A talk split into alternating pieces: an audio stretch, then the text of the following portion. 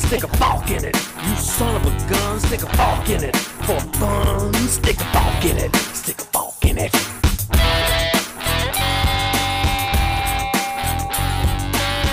Hello, Forkers. Esto es Soft Fork It, el único podcast que es padrino de una planta. Este es el episodio 14, Gata Lina. En el episodio de hoy hablamos de cosas obviamente evidentes, como ignorar a Francia, lo que es marginal para Netflix, ustedes que tienen laptops y autobuses y esas vainas, porque a falta de madre, Apple Watch. Alright. Muy bien, muy bien. tú decías que hay una noticia de Google que va No, a pero eso está, eso está, eso está en los mini tópicos. Así que esto queda como Ah, un está en los teaser. Sí, eso queda como un teaser.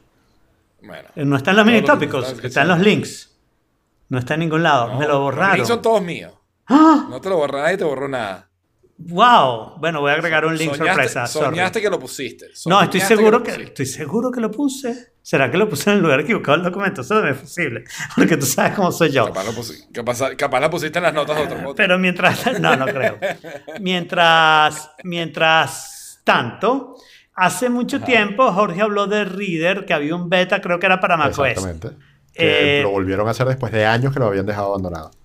Sí, pero ahora salió hace varias semanas y a mí se me olvidó ponerlo. eh, un- una versión ya para, para iOS. ¿Y Y, qué tal? y ¿no? llevo un ratico usándola y, y tengo algunas quejas. Claro, es un beta, ¿verdad? No, No, no es por beta. supuesto. No es beta. No, no es beta, no es beta, es Alfredo. No, no, yo creo, yo creo que ha sido tiene... muy bueno. A ver, Reader siempre ha sido muy bueno. Eh, lo que pasa es que yo creo que quienes hemos cambiado somos nosotros. Desde que Google Reader desapareció, creo no que sé. muchos perdimos la costumbre de, de leer RCS o, o lo vemos de otra manera. No, no sé, algo, algo tuvo que haber No. cambiado en nosotros a raíz de, de- pero de eso. es que, es que mi problema es de, de... mm, ¿Cómo se llama esto? De interfase. Yo quiero la interfase de Ah. RSS. Y lo Ok. que tú tienes en mente, una interfase de, de RSS, es lo que implantó Google Reader. O sea, yo quiero un River of News. ¿Sí? Ok. ¿Y el River of News qué quiere decir? Quiere decir que yo voy a tener o un formato tipo magazine o un formato lineal, y por mí el formato lineal está bien, donde yo veo el artículo con de repente las primeras frases y le doy clic a lo que quiero leer y leo eso en una pantalla que se abre al ladito y después si tengo que ir al browser si se abre la pantalla completa. ¿Me, me explico? Eso es lo que yo quiero. Lo mejor es cuando el browser está incluido en el mismo en la misma Sí, el browser no incluido, pero, pero digo, pero, pero a ver si me, si me explico. El River of News es la conexión de Ajá. links. ¿Sí? O sea, es una lista de links que uno va bajando y, y va viendo lo que uno quiere. ¿Ok? y, a, y a medida, de alguna manera, esos links se deberían marcar como leídos a medida Claro. que uno va pasando, ¿no? Puede ser con un gesto, lo que tú quieras, pero tiene que haber una manera para marcarlo como leídos relativamente fácil. Si me interesa un artículo, yo cliqueo en el artículo y ahí me sale el display de lo que yo llamaría el RSS. O sea, es un poquito más del artículo. Algunos RSS tienen el artículo completo, otros tienen solo un pedacito y no sé qué, no sé qué. Exacto. Y algunas veces eso no hace buen display, ¿no? Y entonces tú le tienes que dar el link para que te abra el browser y ese browser sí se abre a full pantalla y es un browser que está dentro de la aplicación, pero bueno, pero ya es browser, ya no estás leyendo dentro de tu, ah, dentro de tu reader, pues, dentro de tu Sí, pero RSS. eso depende del tipo de, de feed de RSS, porque hay algunos, algunas páginas que no ponen los artículos completos dentro del RSS. Eh, eso es exactamente lo que digo. O sea, eh, si, si tienes solamente un pedacito, si tienes todo el artículo, lo lees ahí y ya. Ars Técnica te pone bastante el artículo, pero después te dice, quedan 16 párrafos más para leerlos, haz clic aquí. Y entonces eso te abre el browser. Exacto. Porque ellos necesitan que se despliegue la publicidad y todas esas cosas. Perfecto. Hasta ahora no hay ningún problema. Este es mi problema con Reader. Yo leo en una iPad. ¿Ok? Si la iPad la tengo en... A mí, se- ¿el Portrait Mode es así Sí, o así? es parado. Ok, asado. Si, si la tengo en Portrait Mode, No, Ok, si portrait la tengo en parado, portrait mode. Un retrato y el otro es landscape. Landscape, portrait. Portrait, landscape. si la tengo en Portrait Mode, funciona como yo quiero, como acabo de escribir, Reader. Pero si la tengo en Landscape Mode, en Landscape Mode, la, el River of News es solo un pedacito chiquitico, lo divide como en, tres en, en tercios, un tercio de la pantalla. Es solamente la lista de artículos, corticos, ¿no? Y si hago clic se me despliega en esta parte, pero toda esta parte, cuando no estoy haciendo clic, la estoy desperdiciando. Pero eso no es configurable. Bueno, Normalmente no. todas esas aplicaciones tienen botones para esconder o mostrar Y eso, y eso es exactamente lo que yo hubiera esperado. Y ya tengo varias semanas tratando de, tú sabes, esperar el tiempo. y, y- y- y no he logrado arreglarlo. Bueno, yo te digo algo. Reader, desde los tiempos de Google Reader, eh, es una aplicación tipo como fue en algún momento Sparrow, que siempre fueron pioneros en diseño, en diseño pulido, de, ese, de eso que tú sentías que estabas utilizando una aplicación de macOS que se diferenciaba muchísimo de las de Windows. Mm.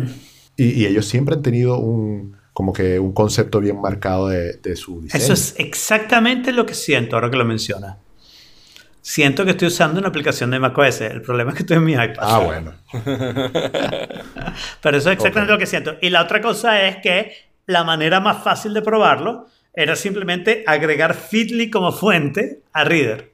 Y entonces en Sí, realidad no he agregado ninguna fuente a Reader itself. Claro, porque es Feedly. Todas las fuentes las tengo porque no he agregado ninguna fuente ¿Y por nueva. qué no ¿no? usas la aplicación de Feedly de iOS? Que fantástico. Bueno, estaba justamente lo que estaba probando era ver si Reader era mejor, pero creo que voy a volver a Sí, Feedly. ¿qué pasa? Que normalmente, o sea, en la época de Google Reader, otra vez, que es cuando esto de verdad tuvo sentido, eh, en Reader tú podías agregar Google Reader, o sea, podías hacer sign in con Google Reader y te, te traía todo. Te traía todas las cosas. todas tus suscripciones. Eso es básicamente en lo que se convirtió Feedly. Y ahora Feedly es la base para otros readers. Claro. Sí. Claro, entonces no me vale ninguna pena hacer el esfuerzo de traerme las cosas una por una Claro. eh, a Reader, porque en realidad Reader no me da ningún beneficio plus. Ajá, bueno. y ya te dije la primera queja. La segunda queja es que yo hizo, yo uso Instapaper para salvar artículos. ¿ok? Porque Instapaper tiene como más chance de a- agarrar el artículo y sacarlo de Ars Technica o donde sea. Entonces yo cuando estoy leyendo y no, no es un artículo rápido, pues lo que hago es guardarlo, pero también lo hago mucho para guardar cosas para el podcast. Yo tengo una carpeta en Instapapers que se llama podcast y entonces ahí guardo la- las cosas que voy a poner en las notas, como este artículo que no se pasó y creo que es culpa de Reader ahora.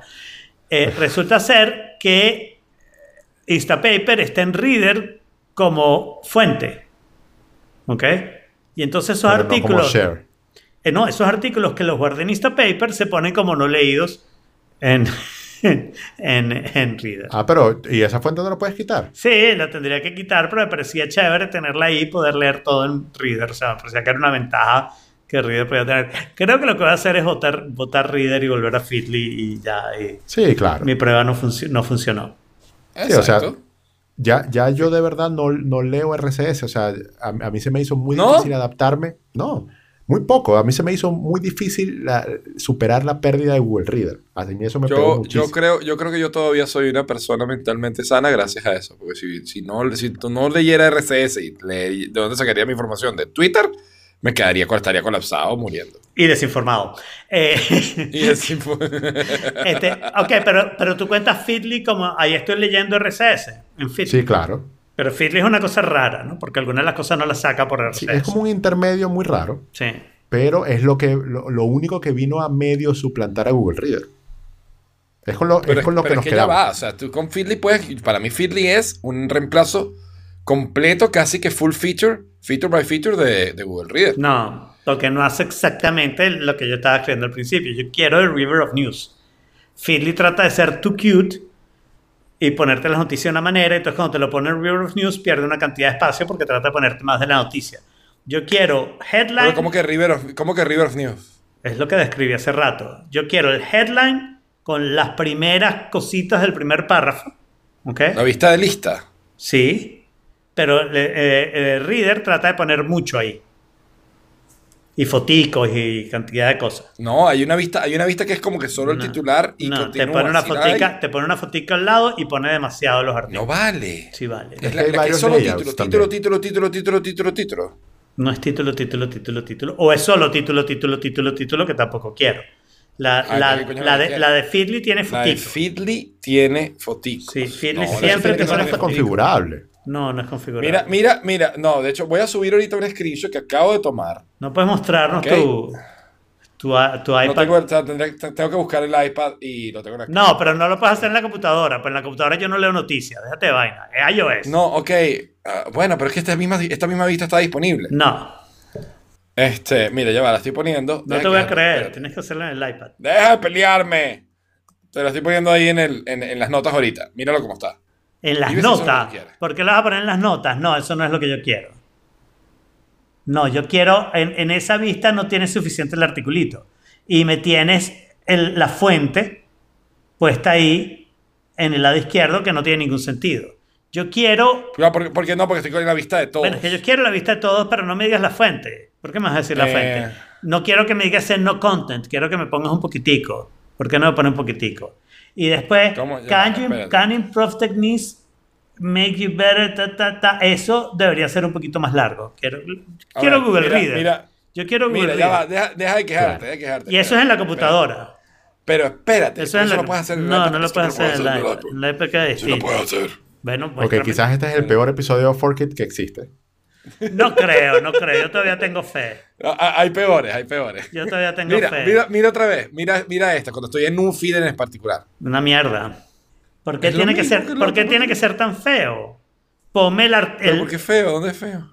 coños, tú no eres diseñador. Ponme el, el headline como headline y lo que es el artículo abajo como artículo. Que esto se parece a la vista de Gmail cuando estás leyendo correos. Ese, ese, ese, eso. Pero, pero no estoy leyendo correos, carajo. O sea, Por eso es la- que Reader siempre fue bueno, porque le agregaba esa, esa estética de, de Super macOS Design a- al, al RCS. No, ninguna de las vistas de. Estoy viendo todas las vistas de Feedly en el iPad. Y la que más se parece a lo que yo quiero es Magazine. Para que sepas. Es la que yo uso, si no me equivoco. Ok, que tiene Sí, la es la más bonita. Yo quiero yo Magazine sin la fotico. Ah, entonces eso no se puede, claro. Y, eso no y es configurable. ocupándome, y ocupándome el espacio. Y ocupándome No el sería espacio Magazine. bien. Ok. ¿Qué? Easy, easy, easy. Uno hace un CSS que esconda la imagen y expanda la broma Sí, y lo hace totalmente. como una extensión de Chrome. Como una extensión de Chrome, Man, claro. yo no uso la computadora para leer noticias, yo uso el iPad. Es Bueno, pero puedes principal. Me he olvidado que era. Claro, puedes hacer entonces una página web que sea un clon Claro. de Feedly con tu propio RCS Pero y abres Puedo desde usar, puedo Chrome usar en el iPad. SwiftUI para volver a hacer Google Reader. Eso es lo que puedo hacer. Eh, Exactamente. No, sí, exacto. Hazte, hazte otro Es ridículo. que realmente ve, eso es lo que me gusta de, la- de las cosas de Apple. It just works. bueno, vamos a hablar mucho de ese tema hoy. En fin, lo, lo que quería decir es Sí, que o sea, hemos perdido, o sea, como, como que, como que con todo lo que tenemos que hablar hoy, tenemos 20 minutos hablando de cómo se ve un feed.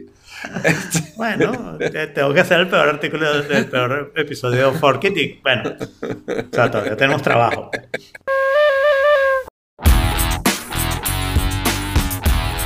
A ver, eh, yo creo que me voy a saltar el primer artículo. Lo voy a dejar para- ¡No! Ok, bien, vamos a hablar mal de él, pues, está bien. ¿Qué dice ese Eh, primer artículo que puse, pusiste hace puse una- poquito? puse un artículo que dice que los economistas están obsesionados con la creación de trabajo, pero ¿qué pasa si hablamos de trabajar menos? Yo soy un gran defensor de que, yo, de que a la- a- a- hoy en día todos deberíamos estar trabajando menos de 40 horas, que no hay razón para estar trabajando 40 horas con todos los incrementos de productividad que hemos tenido como sociedad. El artículo habla un poco de eso. El artículo entra y dice que John Keynes este, predijo en 1930 que para el año 2000 íbamos a estar trabajando 15 horas a la semana. ¿ok? Que a medida que se fueran automatizando las cosas nos íbamos a ser más productivos, que ese exceso de productividad cuando se reflejara en el resto de la sociedad implicaba que íbamos a poder hacer más con menos y que por lo tanto la gente tenía que trabajar menos.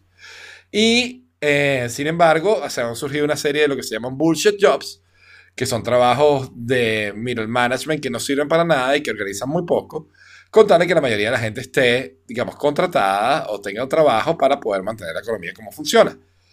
El artículo habla rápidamente de lo que es el trabajo, ¿ok? Y llega a la llega a una de las de las o sea, dice que, que el ser humano no tiene que trabajar para ser feliz que eso es una concepción equivocada que, eh, así como los niños, cuando que no tienen trabajo, pues se dedican a curiosear y, a y dedicar, eh, digamos, su tiempo a lo que la curiosidad les, digamos, les, les provoque investigar, les provoque saber, les provoque aprender, ¿ok? Y, eh, y que se dedican a, ¿sabes? A conocer, a probar distintas cosas. Y esto que, que se pierde mucho de esos valores de descubrir, de crear, de inventar, cuando dependes de un trabajo para mantener, ¿sabes? Un estilo de vida o para poder vivir, ¿no? Entonces dice que, por definición, el trabajo es algo que alguien no quiere hacer. ¿What? Y por lo tanto interfiere, claro. ¿Y por qué lo o haces? sea, la- ya va, ya va, porque tienes que para vivir. ¿Qué? No, no tienes. ¿Quién te dijo eso? Los Esto economistas. ya lo hemos hablado antes. Sí, muchas Sí, lo veces. hemos Esto hablado un lo- lo montón de veces también. antes. hemos- Pero lo que más me Sí, hemos- entusiasma de este artículo es cómo ignora el, el país completo de Francia. ¿Cómo es eso? ¿Cómo así? ¿Cuántas horas se trabajan en Francia? No, bueno, 35 en teoría. Bajaron a 32 y están protestando porque quieren trabajar más tiempo. No por ganar más dinero, sino por estar ocupados. Sí, sí, Claro, eso- pero la gente, la gente puede ocuparse en cosas que le, le llamen más la atención, que no sean, ¿sabes? Sí, pueden, que lo hagan. O sea, la pregunta es por qué Carrizo trabaja en un trabajo que no te gusta. Bueno, porque de repente no tuviste la oportunidad de aprender, un, ¿sabes? O algo que te apasione y que te dé dinero. Claro, es porque, algo muy común, Porque, mm, bueno, pero si es muy común es porque la estupidez es muy común. Porque no te diste la oportunidad y porque se te acabó la oportunidad. Hazlo ahora. O sea, hasta que no, hasta, hasta que no estés muerto todavía puedes hacer lo que quieres hacer. ¿Ok? Y la idea de que el trabajo que tú quieres hacer nadie te lo va a pagar. O sea, ¿qué, qué es lo que quieres hacer? Estar acostado en la cama todo el día. Si quieres hacer algo, alguien te lo va a pagar. ¿Qué pasa con las mentes curiosas? Que quieren, o, o- o las mentes, digamos, no curiosas, pero... em, Yo te entiendo, la gente creativa que en vez de estar creando, está trabajando para poder comer. No, Eso es no, no, y ni siquiera eso. Me, me refería a la Está gente que trabajando porque le da miedo tiene crear. tiene un- Mm, no sé, pero ya va, espérate. Lo que quería decir era la gente que es inconsistente, la gente que pasa dos semanas aprendiendo de física cuántica y de repente se obstina y se fastidia y decide aprender a jugar Go. Y pasa tres meses aprendiendo a jugar Go y después se fastidia y decide tocar guitarra. Y después, ¿sabes? O sea, que hay gente que está Y después constantemente empieza a programar cambiando. Python. ¿Ah? Y después empieza a programar Python. Y después empieza a programar Python y dos meses después se aburre y decide aprender economía. Estoy hablando de Alfredo. y Alfredo toda su vida ha hecho lo que ha querido, ¿ok? Rara vez se ha quedado en un trabajo más tiempo, me ha pasado un par de veces, o haciendo alguna actividad más tiempo de lo que quería hacerla. Es porque uno tarda uno mismo en darse cuenta, güey, yo ya no quiero hacer esto. Pero una vez que me di cuenta, yo ya no quiero hacer esto, fue chao, y me fui y ya. Nunca me ha faltado dinero. Claro, pero no te ha faltado dinero porque tú has sido lo suficientemente inteligente como para saber invertir el dinero extra que te sobraba y ¿sabes? manejar esa, Mm. es- es- esa inversión y esa finanza de forma inteligente. Sí, estamos claros que muy poca gente va a estar en, en estos estándares que, por ejemplo, puede estar Alfredo, que eh, hizo inversiones, etcétera, y, y lo supo hacer. O sea, la mayoría de la gente eh, tiene pocos recursos, necesita trabajar para, para poder comer y darle a su familia, y lamentablemente los trabajos de inicio no, no- no- son los mejores. ¿Qué quiere decir? yo no son también los estoy de mejores? acuerdo con que siempre, yo, pero es que yo también estoy de acuerdo con que siempre puedes, vas a poder hacer algo. Al O sea, respecto. empieza- Claro, siempre puedes hacer algo, no hay duda. Tú empiezas trabajando en un café de mesonero, porque eso te da para comer. Y ahí empiezas a pensar qué es lo que quieres hacer. Yo creo que la mayoría de la gente que tiene uno de esos trabajos que odia es porque en realidad no tiene ni idea de lo que quiere hacer porque nunca se ha sentado a pensarlo. O le da Eso miedo tiene pensarlo. mucho sentido. O le da miedo pensarlo, que es la otra cosa. O le da O- miedo lanzarse. O sabe hacerlo. lo que es, pero le da miedo hacerlo. Y entonces no lo hace. Entonces si no lo hace, no puedes esperar que le paguemos por eso. ¿Ok? Claro. Entonces lo que yo quiero, lo que yo creo que este economista, aparte de ignorar Francia, que me parece un poquito cruel, ¿ok? El, el- el- este tipo, lo que, el, problema que tiene con, la, con, con su concepción del trabajo es que justamente la razón por la que trabajamos 40 horas es porque queremos trabajar 40 horas. Queremos trabajar 40 horas porque como no queremos trabajar en lo que nos gusta y no queremos desviarnos, no queremos lanzarnos y no queremos hacernos responsables de nosotros mismos, ¿ok? Preferimos decir, bueno, yo puedo ser mesonero el resto de mi vida. No me gusta, lo odio, lo detesto, me parece lo más horrible que hay, pero me da para comer. Y te quedas ahí. Entonces, ¿qué le vas a decir a ese mesonero? No, ten un día libre. No quiere, pana. El día libre es el riesgo de tenerse que lanzar a lo que le da miedo. Hmm, es, un, ángulo interesante. Es Sí, un ángulo y- interesante. Y lo duda. que yo no estoy de acuerdo es que el trabajo es la... O sea, que el concepto de trabajo es que no te gusta y no lo quieres hacer. Yo tampoco estoy de acuerdo con eso, perdón. Yo tampoco estoy de acuerdo con eso. Lo que estoy es adaptando un poquito No, a la concepción. bueno, ya va. No, no, no, pero yo creo, y ahí es una cosa netamente, digamos, de, de concepción de palabras, que trabajo es hacer algo que no te gusta. Porque cuando estás haciendo algo que te gusta, no te sientes O trabajando. sea, yo no he trabajado un día en mi vida. O muy pocos días en mi vida. Exacto, exacto. Está bien. Puede ser. Bueno, Bueno, entonces nada, quería compartirlo con ustedes y que lo destrozaran como es usual. no, sí, pero es que el tema es que ya lo hemos hablado antes, cuando lo del basic income y todas estas cosas. Sí, sí, sí, claro, pero es un tema que a mí, a mí me sigue pareciendo fascinante. O sea, yo lo- no sé si yo soy el que lo trae a la mesa todas las veces, pero... El problema es este asunto de cómo defines el trabajo. Yo, yo no acuerdo que la definición de trabajo sea algo que no te guste. Yo creo que eso es. O sea, entonces tu objetivo es no trabajar, pero sigues trabajando Claro, porque necesitas Porque dinero. yo por lo menos ahorita, o sea, honestamente te digo, No estás trabajando. No estoy trabajando. O sea, este es el primer trabajo que yo he tenido de oficina, de, digamos, de 40 horas, normal, de contratado, en el que yo digo, I'm doing whatever the hell I want, how I want it. O sea, o sea, estoy haciendo lo que quiero, como quiero, como me gusta, Pero te pagan. y está saliendo. Pero y te me pagan. pagan. Para mí, y espero que Jorge esté de acuerdo conmigo, esa es la definición de trabajo. La definición de trabajo es yo hago algo y me pagan. Y, y si me pagas por hora, es un trabajo jobby job, como dicen los de ATP, ¿no? Un trabajo normal. Si me pagas por producto, es un trabajo de estajo. ¿no? Y esas son las diferencias entre esos dos trabajos. Claro. Pero Sí, sí. decir que te gusta o que no te gusta, yo no creo que depende. Lo que depende es que te lo paguen. Entonces, o sea, tú le desearías a la gente, espero que nunca trabajes. Mucha gente se va a molestar. ¿no? Sí, exacto. O sea, la, la definición no es que si te gusta o no te gusta, sino es que si recibes alguna compensación por Claro. ese tiempo que estás invirtiendo o Claro. no. Y, y- y si la recibes por tiempo, la recibes por producto, ese es el tipo de trabajo. Yo creo que el trabajo de que está hablando este artículo, que debería estar hablando, es la que lo recibes por tiempo. ¿Ok? No es, Claro. no es por producto, sino que tú vas a la oficina ocho horas y así no hagas nada. Y así hagas muchísimo, ganas y ganas lo mismo al lado si él no haga nada. Y tú, o sea, que eso es problemático, eso es problemático, pero no por las razones. Eh, Entonces, los economistas quieren crear más trabajo porque la gente quiere más trabajo. Bueno, pero algo, algo, por ejemplo, algo que yo quiero hacer, en lo que soy muy bueno, se me da natural, no le tengo ningún miedo a hacerlo, pero no gano plata por eso, es jugar Legos y armar el próximo set que les quería compartir. Vas a perder plata. está, está muy cool. Cuesta 100 ¿Eh? dólares y es la, eh, el 100 dólares. lander de la luna, ¿no? eh, exactamente. En la celebración del 50 aniversario de que llegamos a la luna, eh, NASA y Lego acaban de lanzar el, el lander, ¿sabes? El, el, el módulo Eagle, el, Apolo, la- el, o sea, la- el módulo del Apolo, el Lunar Lander de la- del Apolo 11, que fue el, digamos, el vehículo que aterrizó, que llegó, que alunizó, que llegó a la luna. Está súper cool, muy detallado, súper bonito. Y eh, si ustedes se acuerdan, yo hace caso de año y medio eh, estaba súper pendiente, me fui, me levanté en la mañana para ir a la tienda Lego, cual, cual Apple Store, para comprar el Saturno 5. Ajá. ¿no? Entonces, yo tengo mi Saturno 5 acá, ustedes lo han visto, o sea, de hecho hablamos bastante de que Jaime tenía un cohete. Y Jaime mostró el cohete en pantalla bastante. Sacaba el cohete cada vez que podía. Y no solamente compraste un Saturno 100, sino que compraste dos. Compré dos, vendí uno y luego volví a comprar otro para regalárselo a mi sobrino de Navidad. Ok. Eh, y bueno, tengo, y ese tiene una versión del, del Lunar Lander pequeñita, obviamente escala.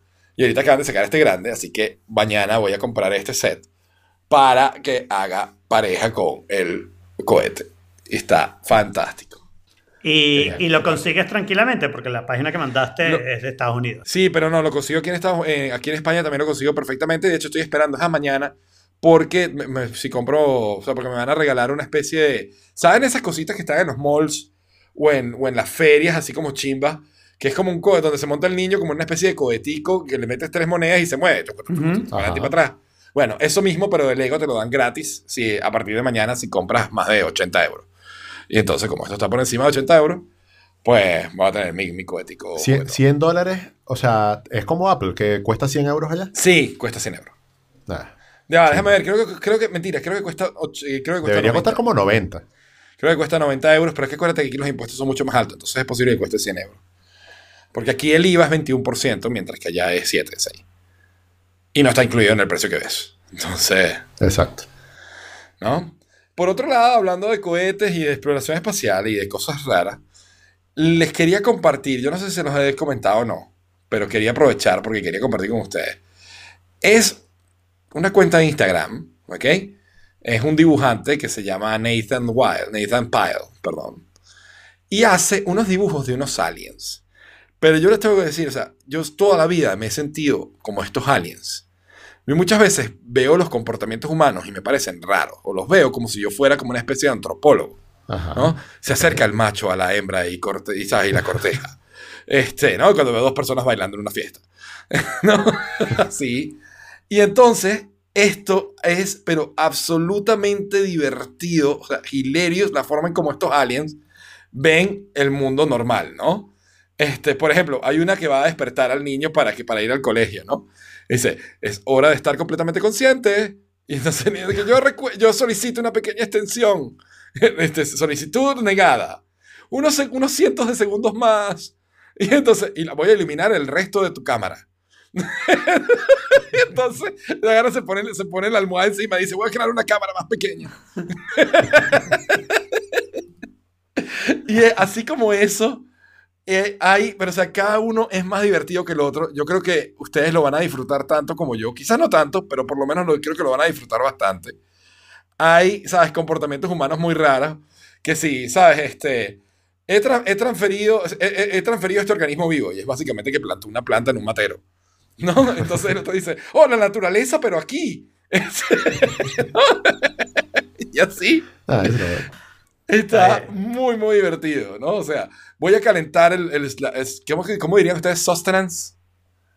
Sostenibilidad. Eh, no. No, pero en el caso de comida, o sea...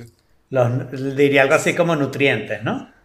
Exacto, voy a calentar los nutrientes. Es sobrecalentado los nutrientes. Se le está quemando la comida, ¿no? Claro. Sí. Hay uno donde dice como, Ota bebé, dice, he dejado de existir.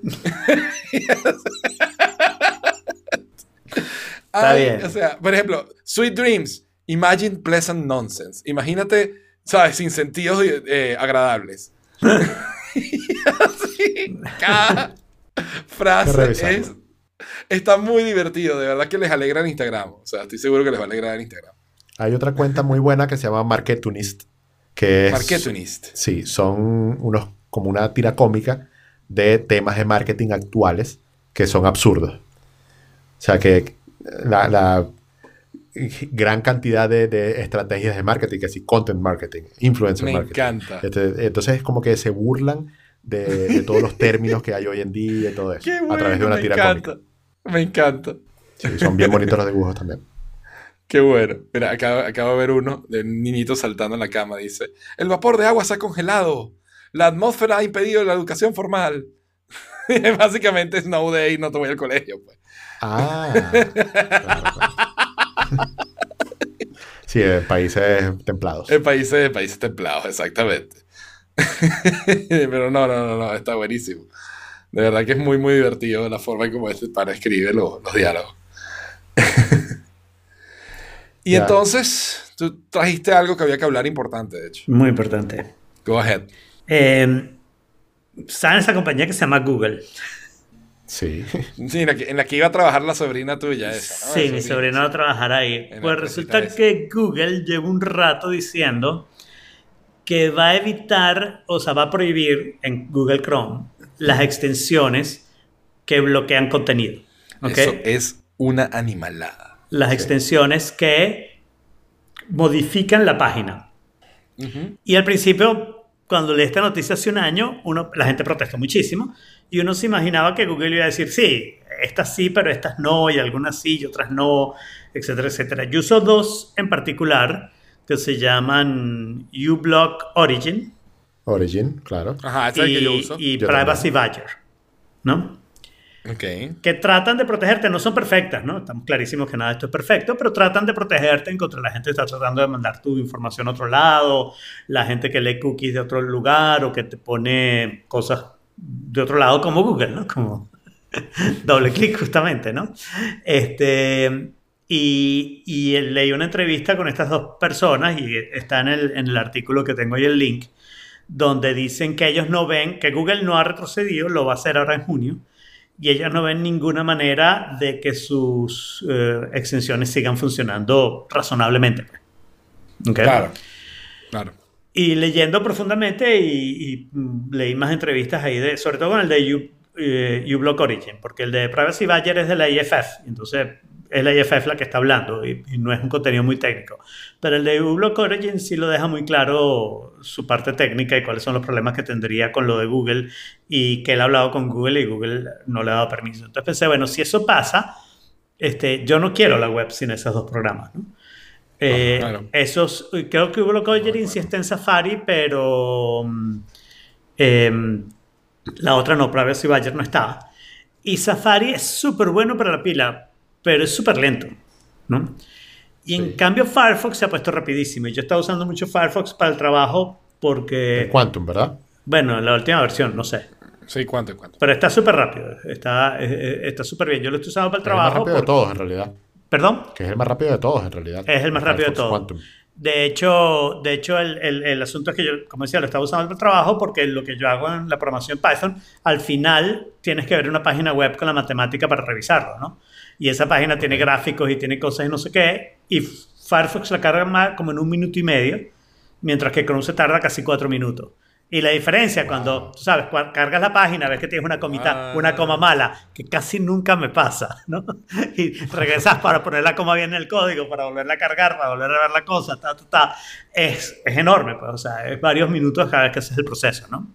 Entonces, yo estaba ya usando Firefox y lo que decidí hacer la semana pasada es cambiarme completamente a Firefox. Entonces, eh, en todos lados.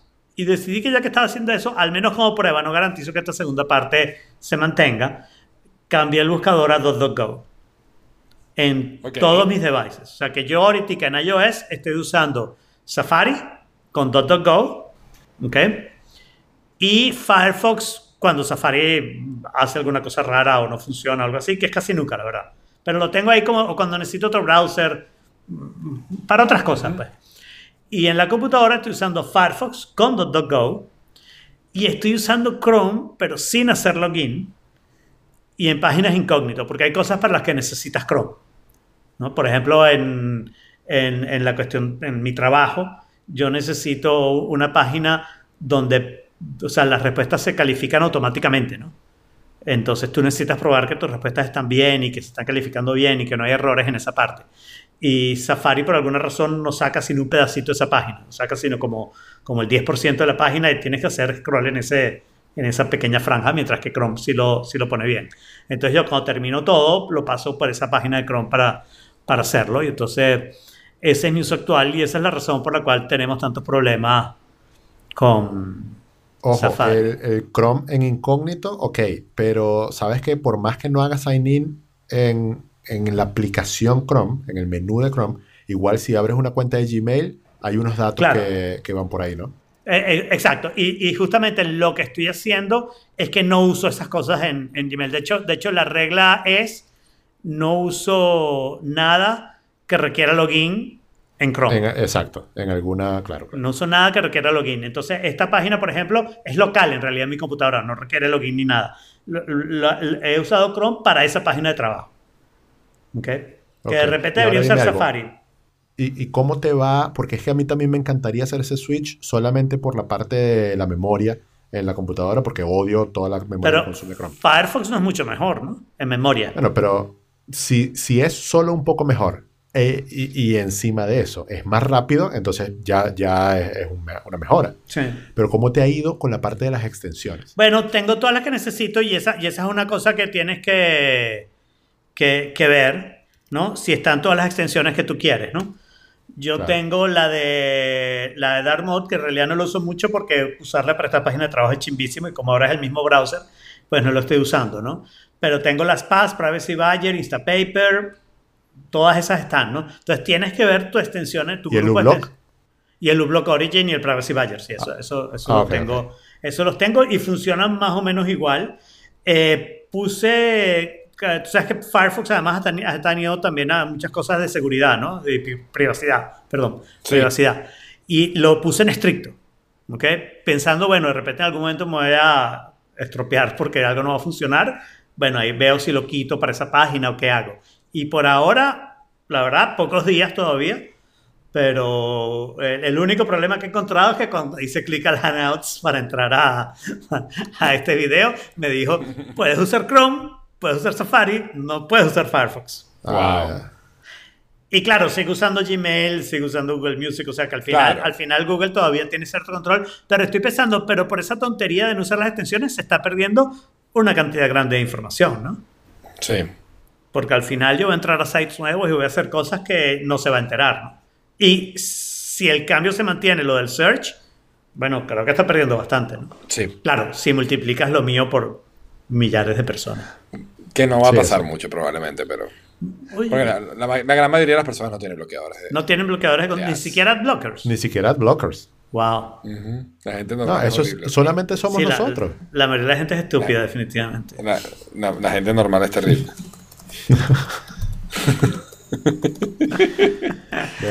Y, y- So silly. y quién me cuenta de, de Spotify Station? Nosotros también que- somos terribles, pero en otra forma. Claro. Nos, burla- nos burlamos Claro. de presentadores en sillas de ruedas, cosas así. Es- por favor, qué vergüenza, qué vergüenza.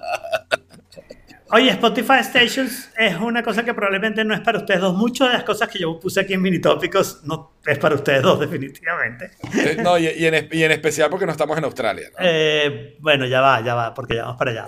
Este, pero, pero creo que, oye, los millones de forkers que hay en Estados Unidos, pues se pueden aprovechar de esta primera cosa. Spotify Stations es una aplicación de Spotify que te da solamente la parte de las estaciones diseñadas para ti. ¿Ok? Oh, Y solamente está disponible en Australia. exacto. Pero la sacaron hoy en los Estados Unidos. ¿Seguro? ¿No fue, no fue en Australia? A ver, déjame, déjame decirte qué tan seguro estoy. Pero ya, ¿qué sentido tiene eso si eso está dentro de la, de la aplicación normal? Es como Exacto. el Messenger cuando lo sacaron de la aplicación de Facebook. Eso exactamente. Si tú no estás suscrito, oye, si no estás suscrito a Spotify, eso es Spotify Stations. ¿no? Ok. Si, no está, si tú no estás suscrito a Spotify, si lo que oyes es este, Radio. radio, lo que oyes es las estaciones de radio de Spotify, esta es una manera súper más cómoda, compacta, con mucho mejor UI y sin todas las cosas de Spotify que al final no puedes usar, ¿no? Aquí puedes buscar canciones y agregar stations, hacer lo mismo que hace, pero solamente concentrado en esa parte, ¿no?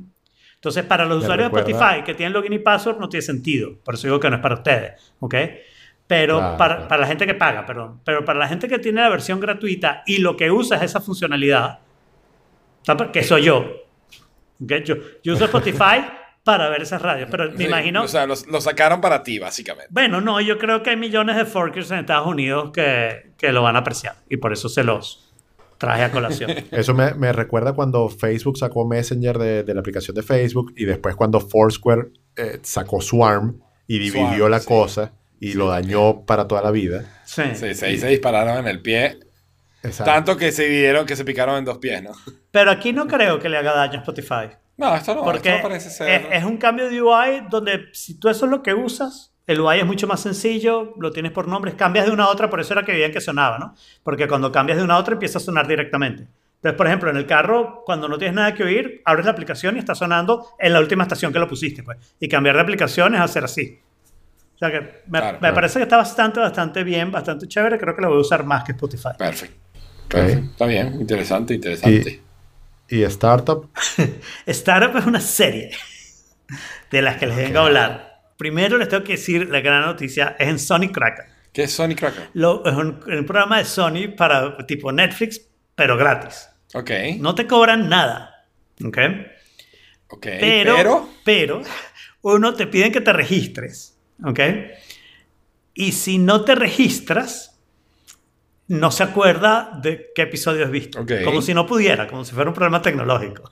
¿Ok? Bueno, pero se supone que tiene que guardar esa información en algún lado para eso tiene que Claro. tener un perfil de usuario. No, podría tener un cookie en tu device, déjate vaina. Pero bueno, Ok, no importa, sí, bueno. no importa, no importa. Vamos a suponer que es un problema técnico. no, pero, Ajá. pero si Adelante. lo entras desde otro dispositivo, no vas a tener el cookie Claro, está bien. Para eso sí necesitas, para eso sí necesitarías. claro, pero para el mismo device se podría acordar, pero no lo hace. Pero olvídate de esa parte, ¿ok? Bueno, pero a, a- Ok. a falta de cookies, buenas son cuentas. Exacto. Bueno, entonces tienes la cuenta, tú puedes decidir si que creas tu cuenta o no, es gratis, si no hay ningún problema. El objetivo de Sony Crackle, sin embargo, es muy avanzado. Es- yo podría decir que es como poner la televisión en internet.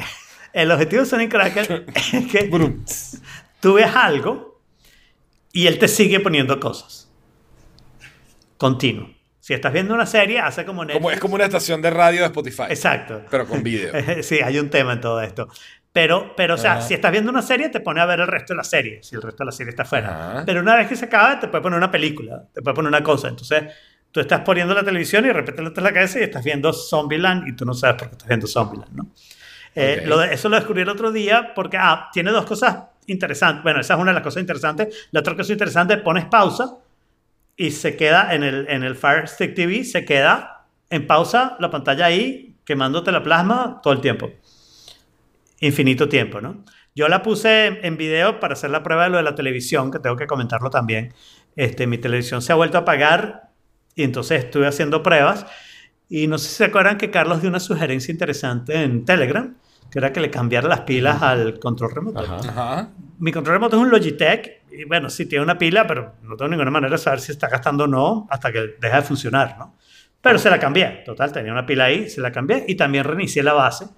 Y desde que hice esas dos cosas no se ha vuelto a pagar. Así que de repente What? Carlos pega la cosa y yo no necesito una televisión nueva. Wow. Entonces, bueno, yo bajé esta aplicación Sonic Crackle para ver esta serie que se llama Startup, que uno supondría, ¿no? Razonablemente, que Startup es una serie sobre entrepreneurs y tú sabes, todo el mundo. Sí, su- suena, suena, suena, va- suena Suena. que está. ¿Y, eh, y dónde, dónde la situarías tú? En San Francisco, total. Ok, pues no, es en Miami. ¿Ok? Ok. Y es verdad que sí hay un startup, hay entrepreneurs, hay programadores, pero la serie es Pero de venezolanos. No, no, no. La serie no salió un venezolano, no es un Miami muy real. O sea, el ambiente es O Miami. sea, no, lo que pasa, ya sé, déjame, déjame, déjame, imaginarme, porque no he visto la serie, no sé nada. Pero la serie es básicamente unos entrepreneurs latinoamericanos No que la- necesitan lavar plata de, de- de la- de cocaína Ok, no. y se montan un startup para generar A ver, plata. a ver, hay una sola Ah. latinoamericana, pero ella es la programadora. ¿Ok? Ok. Eh, bueno, sí, eh, hay un haitiano que tiene cocaína y hay mucho lavado de dinero. Porque la serie no, no, tiene muy perfecto. poco que ver con el startup, ¿ok? Y tiene muchísimo que ver con el FBI, con lavado de dinero, con robos, A muertes. través del startup. Se disparan. Bueno, el startup está ahí metido. En un momento dado ni tuvieron startup. Yo creo que se le olvidó el título, ¿no? Están tan metidos en su serie policial que de repente dijeron, güey, pero el startup se los compraron y estos tipos no están trabajando juntos. ¿Por qué siguen hablando? Y entonces, bueno, sacaron otro startup para disimular. pues. Pero sí, e- es una excusa. Lo- y yo la estoy viendo, es malísima. Una porquería. Tiene buenos actores. Tiene muy buenos actores. Y yo la estoy viendo simplemente porque la verdad que ver series de la ciudad donde tú estás es divertido, ¿no? O Es, sea, es divertido. sí. entonces la estoy viendo. Por eso, sin prestarle mucha atención. Pues cuando no tengo más nada que ver, la, la, la pongo a ver. Sí. Pero la siguiente está súper divertida. Guru. Sí. Ay, yo pensaba que esa tampoco era para ustedes dos. Pero de nuevo, No, sí, entre los millones de forkers en Estados Unidos, en España y en todos los países donde hay Amazon Prime, sorry Jorge, ¿eh? este, Un puedes ver, momento, que pasó en Prime. aquí hay Amazon Prime, y- pero vídeo. Sí. ¿Ah, sí? Y puedes ver Omens. ¿Qué va? Ok. Entonces más millones Ah, pero no todavía. lo tengo. Pero no lo tengo. Ok, no lo tienes, pero podría. O sea, alguno de los forkers lo podría tener. De los millones de forkers que nos oyen en Chile. Eh, y, y algunos de esos millones, pues probablemente sean fanáticos de Terry Pratchett y de Neil Gaiman. Y este es un libro de Terry Pratchett y Neil Gaiman, pero además Neil Gaiman está este, involucrado en la serie. Y puede ser que entre algunos de los millones de forkers que tienen todas estas Porque posibilidades. por lo, que me, por lo que me contaron, este, al parecer, este, Neil Gaiman como que está haciendo esta serie en homenaje a Terry en Pratchett. homenaje a Terry Pratchett. Por, Pero, pero además es chévere porque tal vez alguien que haya querido ver una serie basada en un libro que estuviera bien adaptada, ¿no? Eso puede ser algo que los millones de Forkers pues, también lo... sí, luego, o sea, lo que pasa es que también estos libros estaban terminados, pues entonces. Eso es verdad, en particular porque Terry Pratchett está muerto. Exacto. Que en paz descanse. Por otro lado, viene, viene 19 de julio o de junio. Julio. Julio, 19 de julio vuelve La Casa de Papel con su tercera temporada. Así que súper cool. Y antes de eso, el 4 de julio vuelve Stranger Things. Ok, Sí. Así que también es Y mañana es Black. Mirror. Y mañana es Black Mirror, sí. ¿En Sí. serio? Sí. Oh my god, oh my god, Oh oh my god. God, tengo que hacerle download. Pues no sé Ok. si me lo dejen ver en Canadá. Yo estoy terminando Billions, que yo siempre la recomiendo todos los años. Este, ya está, está por terminar esta temporada de este año. ¿Y no se acaba todavía? Y no se ha acabado todavía, queda uno o dos. Yo tengo una predicción sobre la casa de papel. Ajá. Va a ser un desastre. va a ser una porquería. Sí, lo más probable porque es que esto es una historia cerrada, entonces no tiene sentido extenderla. A menos que se lancen otra historia cerrada Nah, pero se- que va a ser muy y va a ser como una copia o va a ser muy pero parecida. si viste la- el trailer, si viste el ya está claro lo que va a No pasar. Se, Ah, no, se no vi, no mete- vi, ¿qué pasó? Se mete en una emergencia, llaman al profesor, el profesor, en vez de tardarse años haciendo un plan como hizo la Casa de Papel, en tres semanas hace un plan muchísimo mejor porque tiene más dinero para hacer la serie. Ok. Ok. Sí, bueno, exacto. Ya, Y, y yo por mi parte les cuento que el domingo me desperté a las 6 de la mañana por alguna razón Ok. y dije, voy a terminar de ver Dead to Me. Ajá. Y vi los ocho capítulos seguidos. Oh my Wow. god. O sea, no, Binging pude- total. No pude parar de lo ¿En bueno que me serio? pareció. Wow, ¡Qué ¿Te bien! gustó tanto? Me gustó bien, así, así de mucho. En o sea, ese- los dos en primeros ese capítulos caso- me parecían una, una serie normal, pero después, eh, como- o sea, el drama Sí, que hay, el, el segundo twist es como que. por eso, el, el drama que hay es tan de la vida real, de Pero a cómo su la vez- vida cambia, va y viene, problema tras problema. Entonces conectas demasiado con los personajes, empiezas a defender a la tipa que, que atropelló al tipo y tú la quieres y, o sea, de Dude, verdad, segundo twist, spoiler alert. Ajá. ¿qué? En el primer twist, el su marido no está muerto. En el segundo twist es lo que acabas de decir. No, la, la, la- la tipa que atropelló al tipo, eso sale en el primer capítulo. Claro, o sea, uno de los maridos ha muerto. No, eso no es el primer capítulo. El primer capítulo el- no es, o sea, no, no se ve que... En el primer capítulo te enteras que el esposo de ella no está muerto. El primer capítulo, él la conoce a e- ella, ella, ella, ellos se conocen. Exacto. Y te enteras que. y Creo que te llegas a enterar que el esposo de ella no está muerto. Sí, en el primero, ese es el primer capítulo. es Ese es el primer, el primer el capítulo. Seguro. Ok. Es el final Ok. del primer capítulo. En Ah, el bueno, segundo, pero igual, el spoiler es para la gente, ok. sí. Pero Bueno, ya ustedes sí, habían por visto. lo general. Para los Pero millones de forkers. Sí, sí. Para nosotros no puedes. A mí no me puedes spoilear nada. O sea, que Por eso, por eso. Bueno, Bueno, listo, no, pero, y- pero en, en serio, muy, muy No, bueno. es, es divertida, es entretenida, es- tiene una parte de comedia súper cool. Sí. Este, Y dos buenas actrices. y dos buenas actrices. Y les tengo una buena noticia. Ajá. La Acaban de renovar para hacer. Menos mal, porque si no, si no me iba a quejar. Porque me parece terrible que termine. Ya la viste como terminó, ¿no? Terminó con Sí, un sí, sí. cliffhanger muy grande. Terminas y quieres darle next. Sí, y no hay next y no sabes si va a haber next. Y eso crea una cierta. No, bueno, pero ahora sí sabes que va a haber next. Así que eso- Eventualmente, pero ya de repente para ese momento se me olvidó. ¿Sabes qué? Bueno, pues me, la verdad, es un repaso. me- me di cuenta de una función de Netflix que yo no conocía. Y es que Season one cuando- recap. No, no, no. Sino que cuando tienes muchos episodios seguidos viendo, Ah, eh, hay, hay ¿sigues uno ahí? que te pregunta, ¿todavía estás ahí? Sí, sí, sí, sí, sí. Sí, eso se o llama, sea, eso se llama no te quedaste manera- dormido. No, pero no, no hay manera de hacer ese diálogo sin que te estés juzgando. Claro, es que te estás jugando. Te estás Te estás jugando. juzgando. y que- Por alguna Sí, cosa porque- u otra. o sea, o te quedaste dormido y no sigues ahí y eres un desastre de gente. O es así como, de verdad sigues ahí. O sea, todavía ¿En está- no, tienes ¿Really? más nada que hacer, no hay más nadie en tu vida. No, ¿sabes? Es terrible. Ahí hay un asunto interesante, ¿no? Porque por un lado a Netflix básicamente que alguien vea una serie no le cuesta nada, pues no es un costo fijo, no, no tiene nada de particular, ¿no? Pero por otro lado tampoco tiene ningún incentivo. Si tú compras Netflix y no ves ninguna serie, para Netflix, that's okay too, right? O sea, ¿qué importa? ¿No? Quisiera que mucha mientras gente viera sí, sus pero series particulares. enganchado. ¿Cómo? Que la idea es mantenerte enganchado. Exacto, pero si mientras- sigues pagando Netflix, tienes que Pero cosas mientras pagues, no bueno, mientras pagues y veas alguna cosita de vez en cuando, a Netflix le da lo mismo. Si tú te pasas los 30 días seguidos viendo cosas, o ves una cosa al mes, con tal de que todos los meses. Siempre y renueva. cuando sigas Para- pagando. El momento de la verdad es que todos los meses renueva. Sí, eso. eh, si pasas 30 días completos viendo algo, eso debe incurrir en costos de ancho de banda, que bueno, pueden ser eh, como que dan risa, ¿no? Pero Es marginal si para empiezas a Netflix. multiplicar por los millones, no, pero cuando lo multiplicas por millones de usuarios, tiene que significar algo. No, es marginal para Netflix. O sea, a Netflix eso no le importa. No le importa. Porque, claro, porque hay muy poca la gente que lo puede hacer. Es muy poca la gente que lo quiere hacer. Probablemente eso no lo hace absolutamente nadie. Entonces, Netflix no le hace nada a los usuarios superusuarios, ni le hace nada a los microusuarios. Pero este mensaje tiene primero una excusa, ¿no? La excusa es, eh, de repente te, te, te quedaste dormido, ¿no? Este, y, y, bueno, si te sigo adelantando la serie, vas a perder tu lugar, ¿no? Entonces, en algún momento te pregunto Sí, si sigues ahí.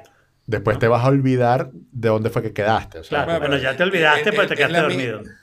Es la misma razón por la que igual no hay novelas latinoamericanas en Netflix, ¿no? ¿Cómo que no hay? Es marginal para Netflix. es marginal para Netflix. Y la Dama del Sur. Bueno, Narcos es una novela latinoamericana. no, de hecho sí hay, hay.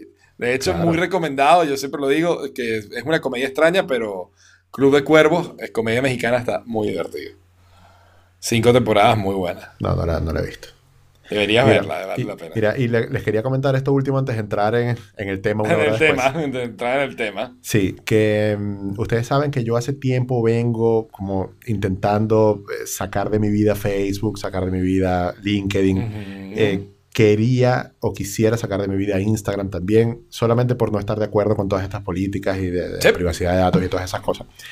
Eh, y, pero también por el lado del tiempo que, que uno gasta en, en ese tipo de cosas que de verdad no te están dejando mucho. Pregunta, Ajá. antes de que antes de que continúes, bueno, no sé si quieres decir después, pero ¿cómo va tu screen time de, de- de redes sociales? ¿Ha mejorado, ha empeorado? ¿Lo has revisado? Ah, ah, claro, es que por eso es, eso es la, lo que me da la guía para poder ir pivotando en lo que estoy haciendo. Entonces, después de eliminar Facebook y LinkedIn de mi- del teléfono, empecé a utilizar mucho más Instagram de lo que lo utilizaba antes, porque Claro. era la única opción. No llegaba al tiempo sumado de las tres antes, pero sí había incrementado el uso de Instagram. Entonces dije, ok, Ok. ya, eh, voy a eh, hacer esto también con Instagram, no la voy a eliminar, pero la moví a la última página de la aplicación, de aplicaciones y está sola. Entonces me obligo a solamente, cuando mucho, abrir Instagram una vez al día para revisar, no sé, si alguien me escribió algo. Y no, te, y no te has puesto la restricción, ¿sabes? Que Screen Time te, tiene una, te puede poner una restricción. No, la pero no, no le he puesto porque es igual, si, si la quiero saltar, la puedo saltar. Entonces eso de verdad no sirve mucho. Eso es más, Cierto. no sé, como moral que otra cosa. Entonces, eh, pe- pero sí estoy haciendo el ejercicio consciente y estoy haciendo un detox de Instagram, no tanto como Facebook, que ya sí, sencillamente no entro y ya. Eh, pero... Ah, yo pero- te acabo de mencionar en Facebook. no, Pero ya va, pero, como, ajá, eso, eso es lo siguiente, o sea, ¿la, la vida es más oscura o más clara? No, no, mejor, mejor, me gusta. Me gusta no estar eh, dependiendo de eso. ¿Con O sea, se Twitter estás haciendo algo o no? Twitter lo veo un par de veces al día. Porque es que igualito no lo veía tanto antes. Yo en. Twitter tengo un timeline muy, muy restringido. O sea, de muy, sigo a muy poca gente. Y entonces es como que le doy un vistazo un par de veces al día y chao. Pero, Claro. Eh, o sea, ahora la batería de mi teléfono dura demasiado. Puedo pasar dos días. No, en serio, puedo pasar dos días sin cargarlo. El problema no es la batería, el problema es la cantidad de veces que lo usaba. Claro. Entonces me, me agrada mucho este, esta- este experimento. Y me está funcionando Qué bien. bien, qué bien. Lo, deberíamos probarlo, hacer así como una, un detox, como le dices tú, de Instagram y de redes sociales en general. Está bien. Pero Sobre mientras tanto, mientras, hacemos el detox de Instagram, vamos a hacer un toxic, un, un- tox up de, de Apple. Stick a fork in it. You son of a gun. Stick a fork in it for just a little bit of fun. Stick a fork in it. Just see if it's done. Stick a fork. El Eh, evento de está ayer estuvo increíble. buenísimo. Sí, estuvo muy Yo creo que O sea- es el mejor WWDC desde Swift, desde el anuncio de Swift, Ajá. desde iOS 8. Creo que o este sea, es el mejor evento lleno, sin buena descanso, sin... Sí, todas las noticias son buenas, tremendos Importantes. releases, todas son importantes, algunas transformadoras para la compañía y para el futuro de la compañía. Y eh, de verdad que lleno, lleno, lleno hasta el tope de un montón de anuncios. O sea, yo creo que la pegaron en todo lo que decidieron hacer y en todas las plataformas y a todo nivel. O sea, desde tvOS, que nunca les paran ni medio hasta, ¿sabes? El, el- la Mac Pro. Sí, sí. ¿no? O de sea, verdad que estuvo tvOS, por ejemplo, para mí lo más sorprendente es que ahora soporta controles de Xbox. O sea, eso es transformador, eso es absolutamente, eso es darle poder de gaming a- al Apple TV. Sí, exacto. Eso es No, a, brutal. a- a mí me gusta, como yo no soy fan del gaming así en, en este tipo de plataformas, eh, me gusta mucho más la funcionalidad del el multiuser. multiusuario está fantástico Sí. también. También está muy, muy bueno. Muy bueno, muy bueno. Después de tvOS hablaron del Watch. Que ahí Y el de watch no me importa mucho. sacaron tantas cosas. Yo, no- yo nunca he tenido un watch y estoy tentado ahora sí a comprarme uno. Porque la parte de que veníamos hablando, de hecho, yo no sé si fue con ustedes que lo hablé o con no sé con quién, si no, que veníamos hablando de los decibeles y de la contaminación sónica y de cuántos decibeles son sanos tener y, y, se- y, y, sabes, desde que Alfredo tocó este tema hace mucho tiempo, por primera vez yo estaba como mucho más pendiente de no estar expuesto a, a niveles de ruido tan fuertes. Me compré mis, mis, mis ¿cómo se llama? Ear, eh, ¿sabes? Mis earplugs, o sea, para taparme los oídos en ciertas condiciones. Y, y he estado tratando de cuidar más mi audición. Y es que el hecho de que esto te lo diga ahora, ¿sabes? Es una, se convirtió en una razón importante para yo considerar el Apple Sí, Watch. el Apple Watch te cuida. Cuida tu cuida, salud. el Apple Watch se cuida, exacto. Exacto. A falta de madre, Apple Watch. No, y eso es, y eso es muy bueno, que una empresa se, se preocupe por cuidar tu salud, que no tiene nada que ver con eso, o por lo menos directamente. Es interesante, es interesante que están usando ese device para hacer ese tipo de cosas, ¿no? O sea, te lo están poniendo para tus actividades y, y- y- y ahí no sirven las cosas como Instagram, como Facebook, esas cosas en el watch no sirven, ¿no? Entonces lo que te están poniendo es, bueno, puedes hacer audio, vas a poder hacer más cosas con audio. Tienes toda la parte de ejercicio, que no anunciaron ninguna gran mejora a eso, pero ya estaba bastante bien. Y entonces ahora vas a tener lo de los... eh, la- toda la parte de salud que anunciaron muchísimas mejoras. La- la- para la parte de las mujeres, lo de los ciclos es Sobre de todo verdad para la parte de las mujeres, el control de los ciclos, de la fertilidad, de todo eso, es, es algo clave, importantísimo. Claro, que yo- pero eso ya también lo tienen, o sea, yo no vi esa parte del, del keynote, pero eso también lo tienen en aplicaciones para iPhone. Claro, había aplicaciones, pero ahora es nativo. Pero la aplicación de Health nunca lo había tenido y eso creo que era un pelón bastante de... Ah, claro, claro. Y lo más importante, así, así nivel tiembla Casio, ahora ah, está la calculadora para Tiene la calculadora. Pero si no se puede mantener como Face, no tiene por qué temblar casi. Tiembla Casio. No, se tiene que mantener como Face para que tiemble casi. Con la hora un poquito arriba. Y el App Store también, ¿no?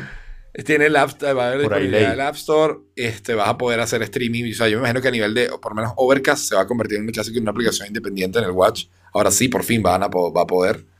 Genial. Y Lo están independizando del iPhone, que, que me parece bien, lo bien están interesante. independizando del iPhone muchísimo y eso está muy interesante. Implica que ¿sabes? tenemos literalmente una computadora en la, en la muñeca. O los que tienen un Apple Watch. pues. Em, luego de eso pasaron a iOS. Sí. Y iOS, que siempre es la estrella del show, no fue la estrella del show. O sea, iOS tiene el Dark Mode, que lo, veníamos, lo venían anunciando. Sí.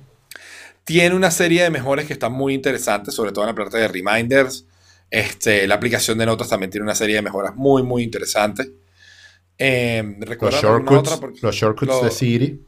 Ajá, los shortcuts de Siri también. Eh, Siri Maps. ahora habla mejor, te entiende igual de mal, pero habla mejor. Exacto. los maps eh, ahora son Google Maps. Ahora O sea, son Google Maps, exacto, sí. Con Street View, eh, que se llama. ¿cómo, ¿Cómo le pusieron aquí? ¿Qué importa? Live algo, ¿no? Look, look around. cosa Look así. around, look around. Ujú. Look- No, la- la- el feature importante de iOS es Dark Mode, ya está. Eso es todo lo, Es el, No, es el gran feature. el gran feature. No, pero si supieras la organización de las fotos, a mí me pareció maravillosa. Que es como siempre ha debido ser. Sí. Una de las cosas, una de las cosas que más me gustó de, de- eh, es una tontería y es una tontería de diseño, pero me parece, o sea, a mí como diseñador me hizo así como que "Uh", este, y es que quitaron el borde superior. ¿Sabes? El, el- el borde que está arriba de la aplicación de fotos y de muchas otras aplicaciones, ese borde que dice foto, seleccionar, tal, no existe y ahora todo eso es foto. Entonces se convierte como en un canvas completo, o sea, le quitaron la cárcel a la foto. ¿no? Genial. Y entonces, eso es una tontería, pero además de eso, la nueva forma de organizar, a mí me da un poquito de pánico, porque yo soy muy de, yo tomé esta foto este día a esta hora y quiero ver esta foto de este día a esta hora. Yo y esto es también. más así como que, ¿sabes? Esta fue la mejor foto, que, el mejor video que grabaste ese día. Y esto es todo sobre esta persona. Y yo, pero ¿cuándo decido yo qué veo? ¿no? Wait, pero esa, eso, eso lo tienes todavía cuando ves eh, al fotos. El si ves asunto- all fotos, lo tienes así. lo tienes sí. como tú lo quieres. Pero esto en la pantalla inicial, la verdad es que no tiene sentido tener una, repita- una repetición de al fotos. Tiene mucho más sentido ver algo más dinámico, más Claro, pero es que relevante esto ese es día, all. Eso es la sección de all fotos. No, no, están separando. Hay un álbum que se llama Todas tus fotos. ¿ok? Y en ese álbum lo vas a ver como tú quieras. Pero ese álbum se repite en la aplicación actual, se repite en el primer botón de la aplicación, en el home de la aplicación. ¿Ok? Ok. Eh, eso es lo que están quitando, pues. O sea, y de hecho, eh, oh, entiendo, o entiendo. sea, si tú te vas a álbumes, el primer álbum se llama Todas las fotos, ¿no? Y ahí Sí. tienes eso, todas tus fotos en orden cronológico, punto. ¿Ok? Pero cuando vas a foto, tienes la divisioncita de que sí, esto es, te pone el lugar donde estás y te pone alguna que otra cosita, pero al final son todas tus fotos igualitas, ¿no? sí, tienes razón. sí. Entonces, ese, este es el view que van a cambiar y lo van a poner más dinámico, el, el, el más nuevo de, está súper, súper. que es relevante utilizando inteligencia artificial, que me parece bien interesante esa parte. Sí. ¿no? Y, y otra cosa Ahora, de pero- iOS. Perdón, Jorge, pero que quería decir algo cuando dijiste, bueno, de iOS, pero eso no es iOS, eso es fotos. Porque eso va a estar en la Mac también, es una aplicación, ¿no? O sea que no es iOS. No, no creo. O sea que O sea- entonces no es un feature de iOS, es un feature de fotos, que es una Lo aplicación. que pasa es que todas las Sí, aplicaciones no. nativas son parte del sistema operativo. Entonces, Pero aparte que de todos los sistemas operativos, porque ahora tenemos un nuevo sistema operativo. Sí. O sea, Pero, sí, bueno. pero- no, ya va. Antes de pasar a eso, lo que a mí me pareció más importante, incluso que Darkmoon, incluso que todas las demás mejoras juntas, es la parte de privacidad. De, de Eh, ok, iOS. y de hecho, bueno, lo tenía al final de las notas, pero vamos a hablarlo una vez. Esto es técnicamente Privacy as a Service. Ajá. Sí. Demasiado bueno. O sea, lo, lo de poder hacer signing con Apple es una cosa que me pareció fantástica. Lo de poder crear, y, ¿sabes? Emails random, emails eh, al azar para poder hacer login en los distintos servicios es una tremenda idea. Y no solo eso, sino que después leí, salió después el anuncio de que Apple no le va a permitir a ninguna aplicación que tenga soporte de signing a redes sociales que no soporte eh, signing con Apple. O sea, si tú soportas signing con Google o soportas signing con Facebook, tienes que soportar signing con Apple o no te aprueban la aplicación. Perfecto. Perfecto. Eso está O sea, bueno. Así que está... eh, no, Pero- no solamente pero te cuidas también- la salud me- con un watch, sino que te cuidan tu privacidad con los demás devices. ¿Cómo? Claro, te exacto, te cuidan la privacidad a un nivel bárbaro. O sea, eh, eh, definitivamente Apple, el compromiso de la privacidad con Apple es el mejor feature que Apple te está vendiendo hoy en día. Sí, claro. Desde hace un tiempo para acá han, han switchado Pero- eso y son los que se yo- diferencian. Exactamente. Pero yo como venezolano ya se me ocurrió una trampa. A En el momento que haces sign in con Apple, ya le puedes mostrar anuncios a esa persona porque sabes que hizo sign in con Apple, sabes que tiene plata para tener un dispositivo iOS, sabes un montón de esa persona nada más porque hizo sign in con Apple y ya le puedes mostrar los anuncios. sabes muy bien perfilado, porque ya lo tienes bastante perfilado solo por el hecho de que hizo sign in con Mm. Apple. No, pero ya va, tú puedes saber qué device tiene la persona sin necesidad que haga sign in. Exacto. O sea que it's not new information, right? siempre, siempre. Sí. Sí, sí, sí. Ah, te voy a o sea, decir una Esto cosa. del sign-in, la privacidad en realidad es correo y nombre. Correo y nombre, exacto. Bueno, no, es más que eso, ¿no? Porque muy Bueno, probablemente o sea, eh, tienes eh, un pues, control. Evita, evita que te traqueen, evita que Claro. saquen más información, que eh, acceso a ubicación. No, bueno, y además que yo sé. te puedo poner un sign-in mío y entonces te pido lo que a mí me da la gana. Porque si no me pones tu teléfono, no te dejo hacer crear la cuenta, Claro. ese tipo de cosas, ¿no?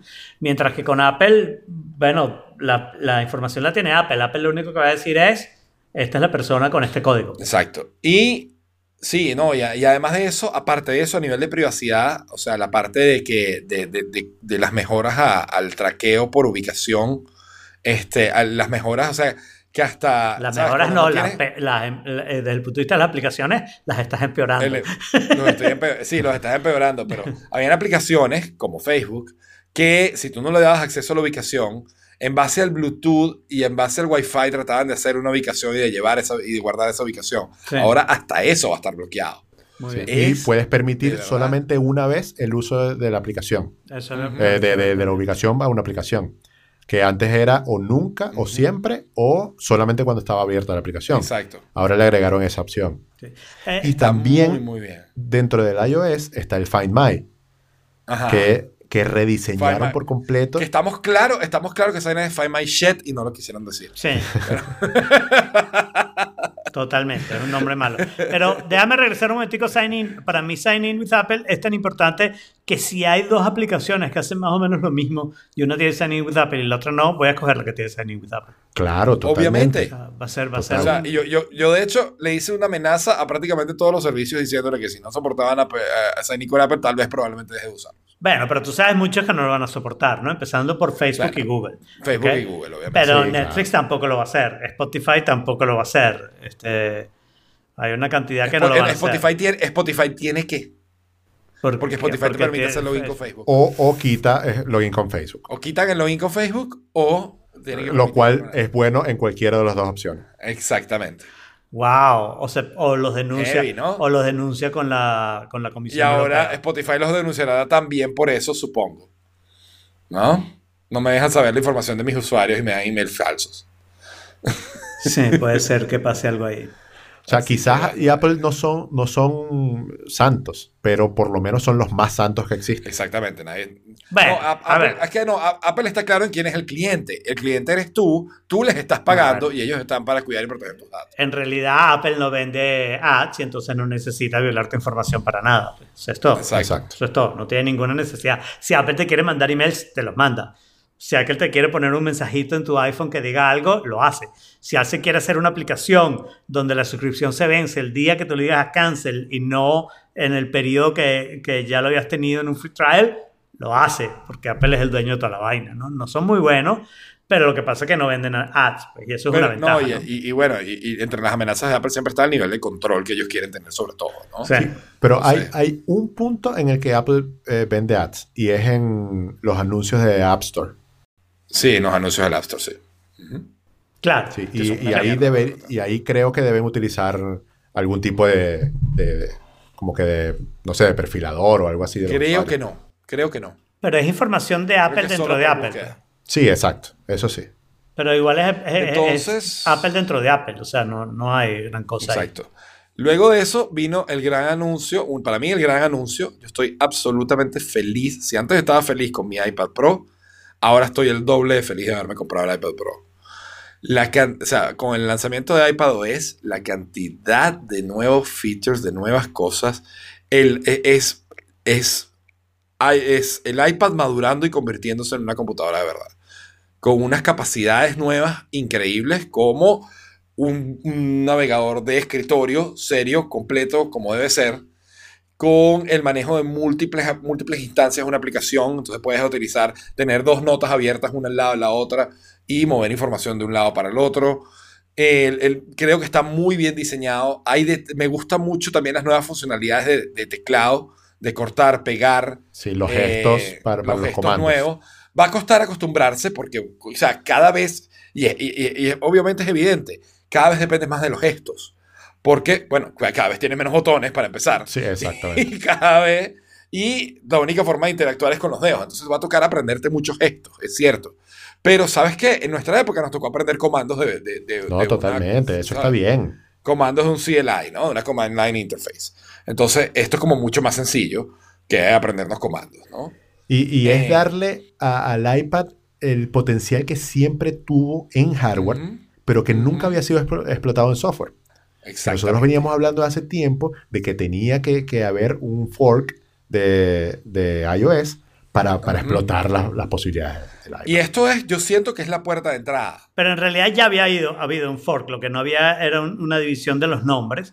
Que yo creo que ahora que lo tienen como división de nombres, ahora les permite hacer muchísimo más y convertir Eso, el iPad no claro. solo en una computadora, sino en la mejor computadora. En la mejor computadora, porque además yo creo que las mejoras no estuvieron enfocadas en hacer parecer un iPad más una, una computadora de escritorio. Estuvieron en vamos a sacar el mayor potencial que el iPad puede tener como herramienta. Eso, claro. Ba- basándose en sus propios méritos y no tratando de copiar algo que estuviera en otra parte. Exactamente. O, o sin La- mirar para las los lados. mejoras a la aplicación de archivos con, la, con las vistas múltiples, con manejar eh, dongles OneDrive, USB. ¡eh! SunDrive, sí. ¡Woohoo! Bienvenidos a Mira, 1995. y Safari Desktop. ¡Woohoo! 1995 también. Bueno, Mira, te 935. pregunto algo. ¿Es, es- todas estas funciones eh, solamente es con el iPad Pro nuevo o con el iPad Pro anterior también pueden servir? Con todos los iPads que soporta iOS 13. Exacto, yo creo que esa es la respuesta. Eh, perdón, Mm, sí, todo lo que no se refiere al pencil, yo creo que van a tener todas estas cosas. Sí. Ok. Yo me atrevería a decir que todo el line-up actual, lo que implica que es el iPad, ¿sabes? Tradicional, el iPad Air. Por lo tanto, el iPad Pro, los del iPad Pro viejo también seguramente. Eh, sí, con excepción de, no sé, yo te diría que el iPad 4, el iPad 3, aquellos, ¿sabes? Claro. Yo creo que ya hasta el iPad Air 1 o hasta el iPad Air 2, de ahí para adelante, todos. No, si es Air, debería ser el 2 en adelante. Yo creo lo Sí. que dijo Jaime, si puedes instalar iOS 13, vas a poder hacer la inmensa mayoría de las cosas. Puede ser que haya algo... Y ¿sabes? Claro, lo de los thumb drives, porque estos, estos son Lightning todavía. Bueno, O sea, pero consigue un adaptador, el adaptador de cámara seguro que va a funcionar. Claro, sí, sí. Pero de todas maneras, los animales estos lograron reducir el tiempo de latencia del lápiz de 20 milisegundos, que ya es ridículo, a 9 milisegundos. Ajá, entonces yo me voy a tener que bajar la aplicación de WWDC solo para buscar la charla donde explican cómo coño lograron eso. Es verdad. o Porque sea, eso es tiene que ser una cantidad de ideas y una cantidad tienes- de vainas arrechísimas. Tú tienes que poder leer presión, velocidad, movimiento, ángulo, todo eso, procesar todo eso en- y, y- y dar la respuesta en pantalla en 9 milisegundos. O sea, es que ni los más, más avanzados tienen ese nivel de respuesta. Pero es que ya va, Es- pero lo estás pasando de 20 milisegundos a 9 milisegundos. No es, Es que encontraste, no es que encontraste una manera de pasar de, tú sabes, de 13 a 12 o de 100 a Exacto. 50, que generalmente un salto así, bueno, pero todavía estás lejos del cero. O sea, das dos saltos más de esto y, y ya no No, ya no tienes nada. que dar más salto. Es que hoy en día con los 20 milisegundos no se nota. No se puede notar. Tú no lo ves, tú haces un trazado y lo Que es la otra pregunta, que es la otra pregunta que me gustaría, ahí, como dice la gente que en Estados Unidos, ser un fly on the wall, ¿no? En la reunión donde alguien dijo, yo creo que tenemos que anotar la latencia del lápiz. o sea, nadie dijo, ¿por qué? ¿Para qué? ¿Por qué tenemos que trabajar en eso? Yo creo, yo Qué creo arrecho. honestamente que ese fue, eso fue un ingeniero nerd que llegó y dijo, you know what, yo puedo hacer eso mejor.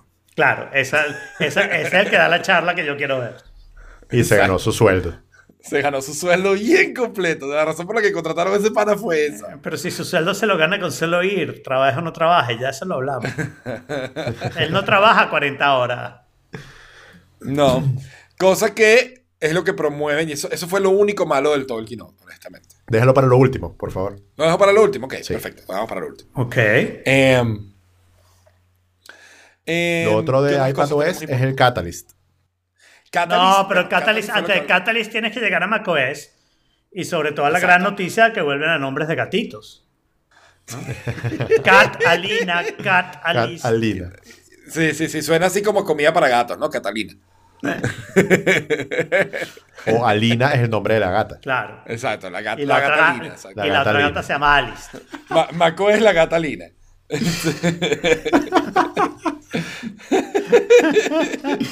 Ya sabemos. Quedó claro. No es tan bueno como vamos a ver, pero bueno. Exacto, no, no es vamos a ver, pero es la Catalina. La Gatalina. Muy bien. Nosotros, nosotros, o sea, yo creo que ya se ha vuelto una tradición el renombrar el, el- el- la versión de macOS del año Sí, a algo, a algo muy off forget, ¿no? Sí. No, es la primera vez que lo hacemos, pero ya se ha vuelto una tradición, obviamente. Es es la primera vez que lo hacemos porque, porque es, que, es que- pero no es la primera vez que lo hacemos. Exacto. En Off Forkit es la primera vez que lo hacemos.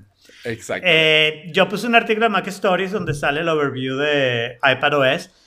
Ok. iPadOS para mí fue una de las cosas más importantes de, claro, del porque para ti el iPad es tu, es tu primer computing Pero, device, y, ¿no? y- eso es lo que iba a decir, en ese sentido, en el sentido que es algo que lo quiero usar tanto que estoy considerando de repente poner el public beta. Tengo un mes para pensarlo, por suerte, porque si hubiera salido ayer, creo que lo hubiera instalado. No, No, de hecho, ayer de salió el hecho, beta. no sé si viste el warning. Sí, no, vi el warning. vi el Pero warning. un, un warning muy especial diciendo, en especial el de iPadOS, ustedes a los risk takers eh, no instalen este beta. Sí, pero ya va, No, pero, este pero, pero digamos, pero yo no corro ese riesgo porque tienes que ser developer para eso. O sea, ese Claro, privilegio te cuesta estás 100 dólares al año, ¿no? exacto, Yo, no- yo no estoy exacto. pagando eso. Pero si el public beta hubiera salido ayer, probablemente hubiera sido mejor y yo lo hubiera instalado inmediatamente, seguro. Claro. Sí. Tengo ahora un mes para recapacitar y pensarlo y pensar que el iPad es mi computadora principal y que la verdad que tener un beta en tu computadora principal is not the best thing ever. Mm. No, Sí, pero uno siempre vuelve a cometer el error. pues. Exacto. Exactamente. Al menos no es mi computadora de verdad, pues todavía la tengo. De repente lo que termino pasando es que instalo el beta en el iPad y empiezo a usar más la computadora. Porque el iPad no y funciona. logras totalmente lo contrario. Exacto, porque el iPad no funciona. Este, luego, bueno, me salió macOS. Estoy muy contento con que por fin dejamos el desierto. Sí. Eh, a mí no me gustaban los fondos de- desérticos. Ahora estamos en algo Y- mucho más realista, una isla, ¿no? Exacto. Em, la- la- el, gran, el gran anuncio de, de Catalina es, es que añadieron calendar y, y, y mail, todo eso a iTunes. Eso es lo grandioso de, de Federici, ¿no? Que Federici es, Qué bueno es, qué realmente, tiene este... pero realmente es el que puede hacer esas cosas, porque a Sí, eso claro. no le saldría bien a más nadie, burlarse de Apple, que es lo que básicamente está haciendo, ¿no? Sí. Exacto. Para no tener que Y decir la verdad y completa. tomar no y además tomar el chiste que es el chiste en internet o sea todo, que, del que todo el mundo se ha burlado todo el tiempo y llegar y hacer o sea, o, de hecho la crítica porque es una crítica Es una y crítica. tomarlo y exacto. hacer el chiste al respecto no o sea tomar y hacerlo particularmente gracioso no en, en su estilo nerd y, y, y that joke porque además es súper estilo nerd that Exacto. joke no Sí. este, y eh, no, pero el hecho es que van a dividir iTunes en tres aplicaciones, básicamente en Apple Music, Apple Podcast y Apple TV. Pero después nos enteramos que en realidad es en cuatro aplicaciones. Porque cuando Porque- conectes tu device a tu Mac, el sync está en el Pathfinder Finder. que tiene todo el sentido del mundo. Claro. No lo vi antes, no sé, pero tiene Sí, todo el sentido. Siempre del debió ser. Eso es lo que yo digo con las cosas que no- nos muestran cada año, que parecen muy obvias y, y uno se pregunta por qué no lo habían hecho antes. Que, Y que- que es lo que tú decías, piensa es lo que tú decías en el grupo, ¿no? Que esto es tan obvio que lo deben tener hecho hace años y lo van sacando poquito a poco. Poquito a poco.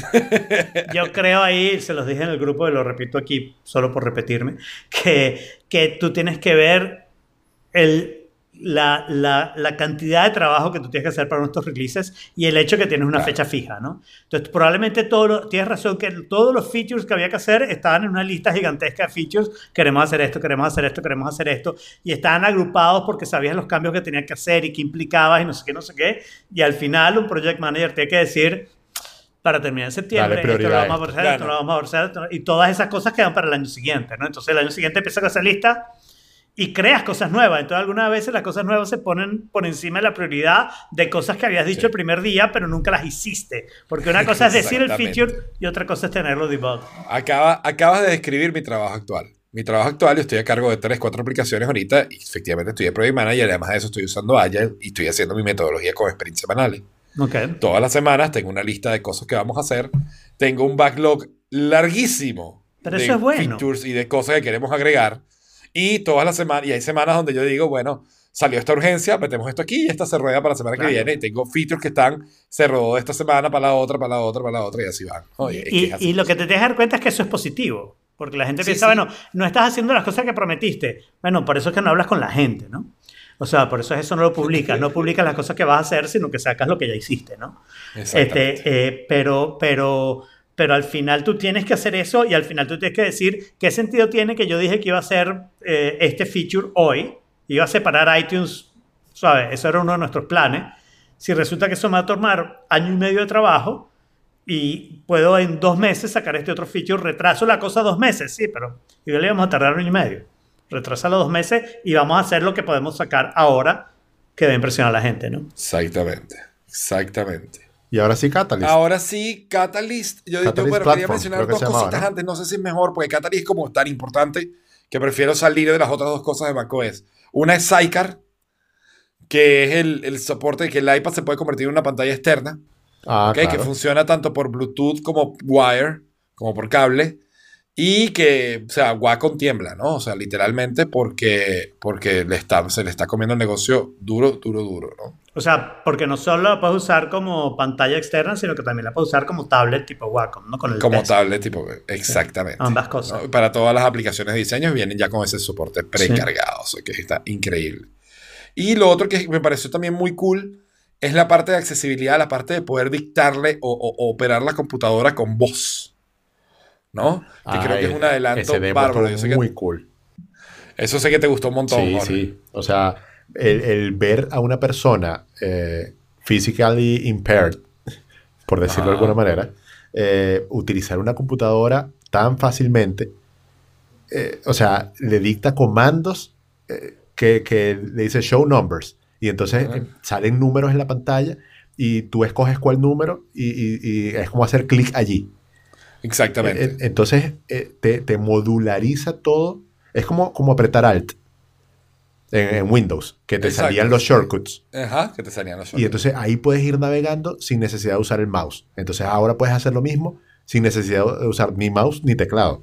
Es brutal, brutal para ese tipo de personas. Yo he visto aquí en Chile a personas ciegas utilizando un iPhone con, con speech. Ok.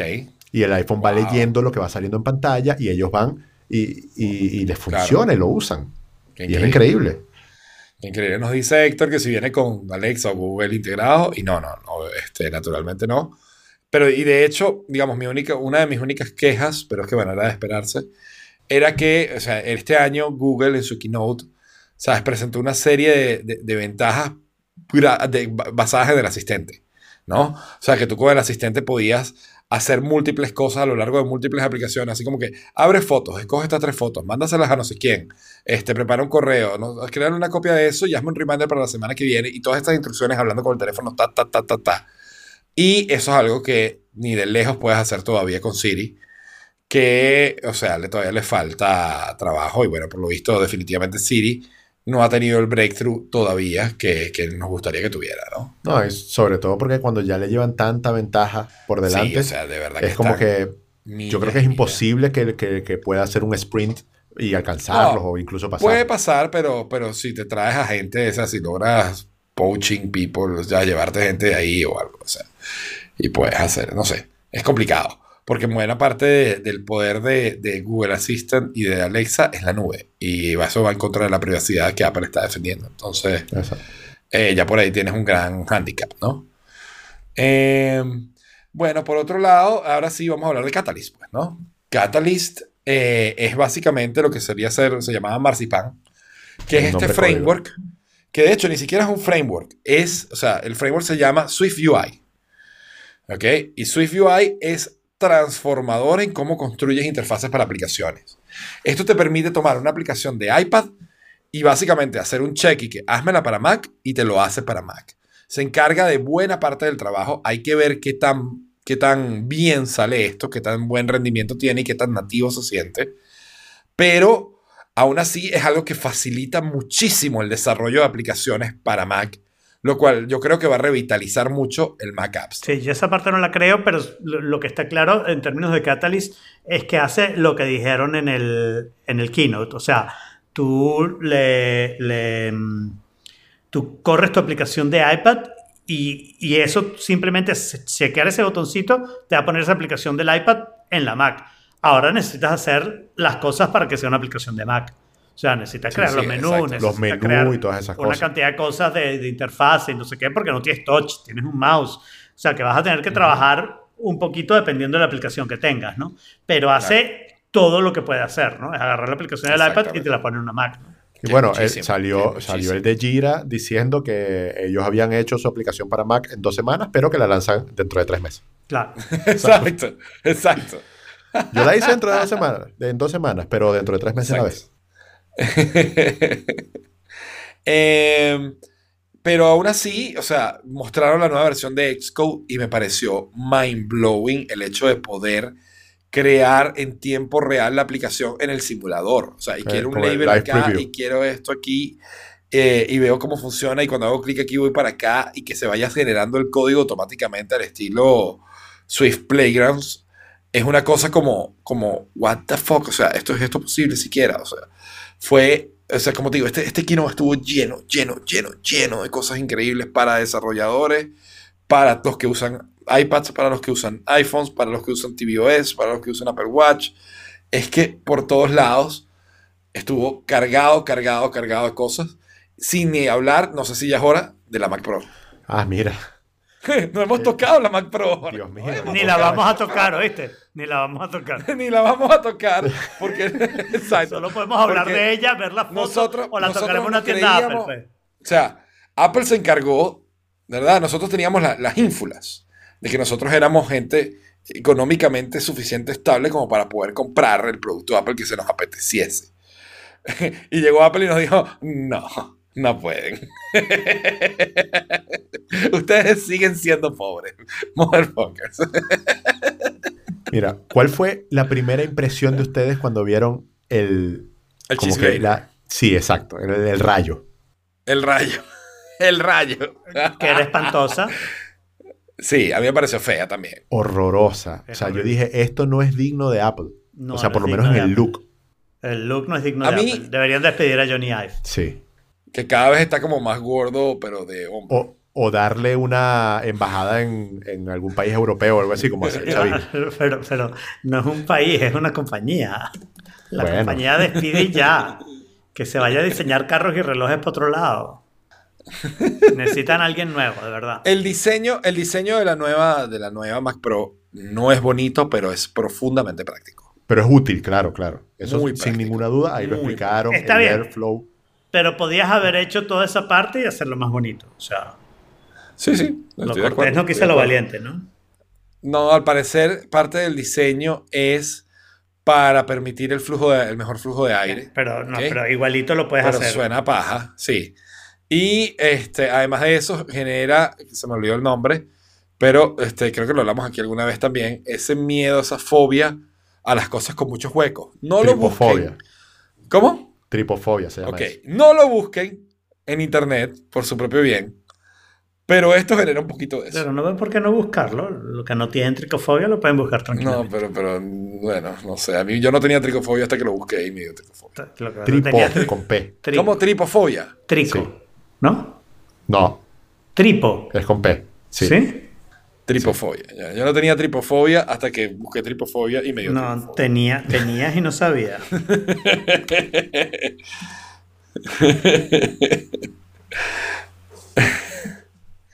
Eh, pero más allá de eso, el potencial, o sea, el equipo, la capacidad de expansión, es una cosa grotesca.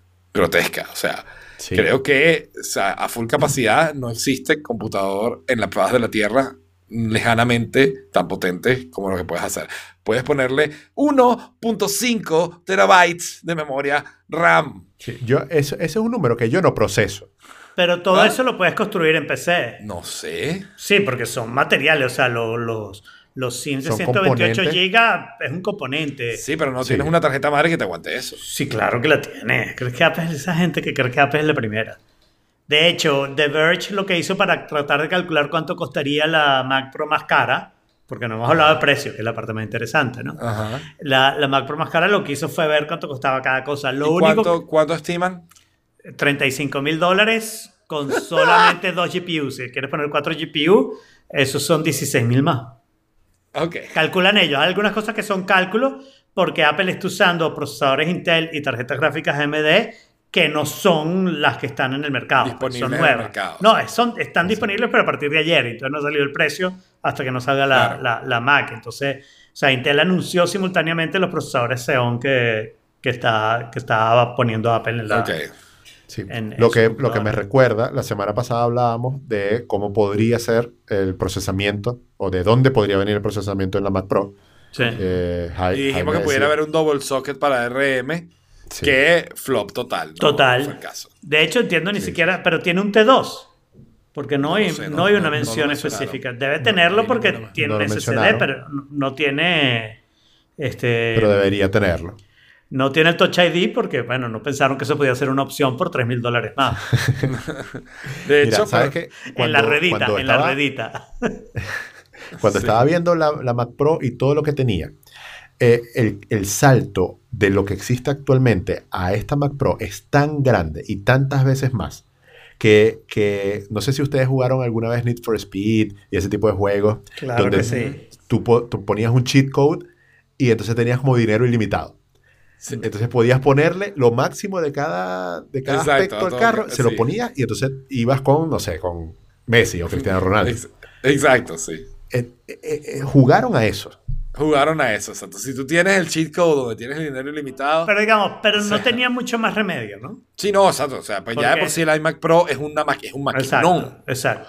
Entonces, ¿cómo superas eso? O sea, no hay nadie que necesite más que el iMac Pro, sino una poquita gente, y a esa poquita gente, ¿qué le vas a dar? ¿vale? Le tienes que dar Exacto. la super, Sí. super O sea, máquina, ¿no? el, el- la capacidad de la fuente de poder es de 1.4 kilowatts. Kilowatts.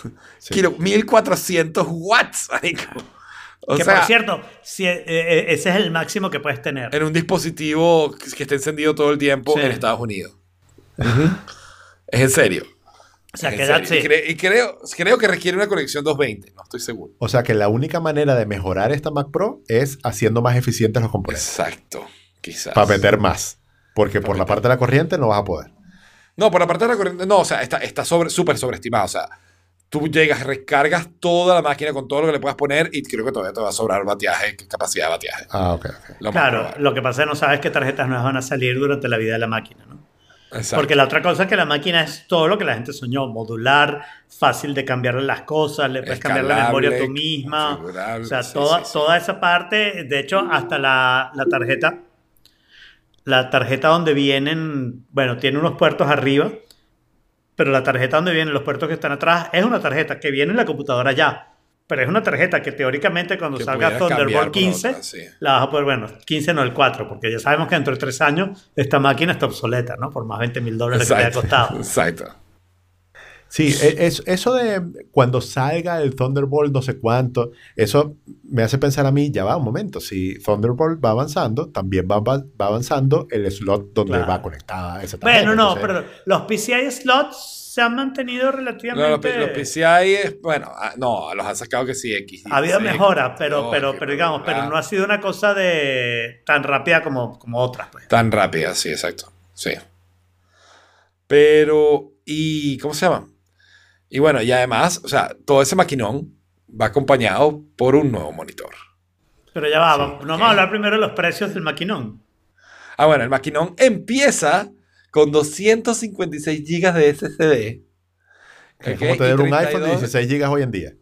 ¿Qué bolas tienen? La verdad, ¿qué, coño madre? Eso Son es unos hijos de puta. madre. Son unos hijos de puta. Tiene 32 GB de memoria Sí. que está bien, ¿no? 32 GB de memoria que está muy bien. Está bien, pero una máquina inicial es razonable. Es el doble de lo que yo tengo, ¿no?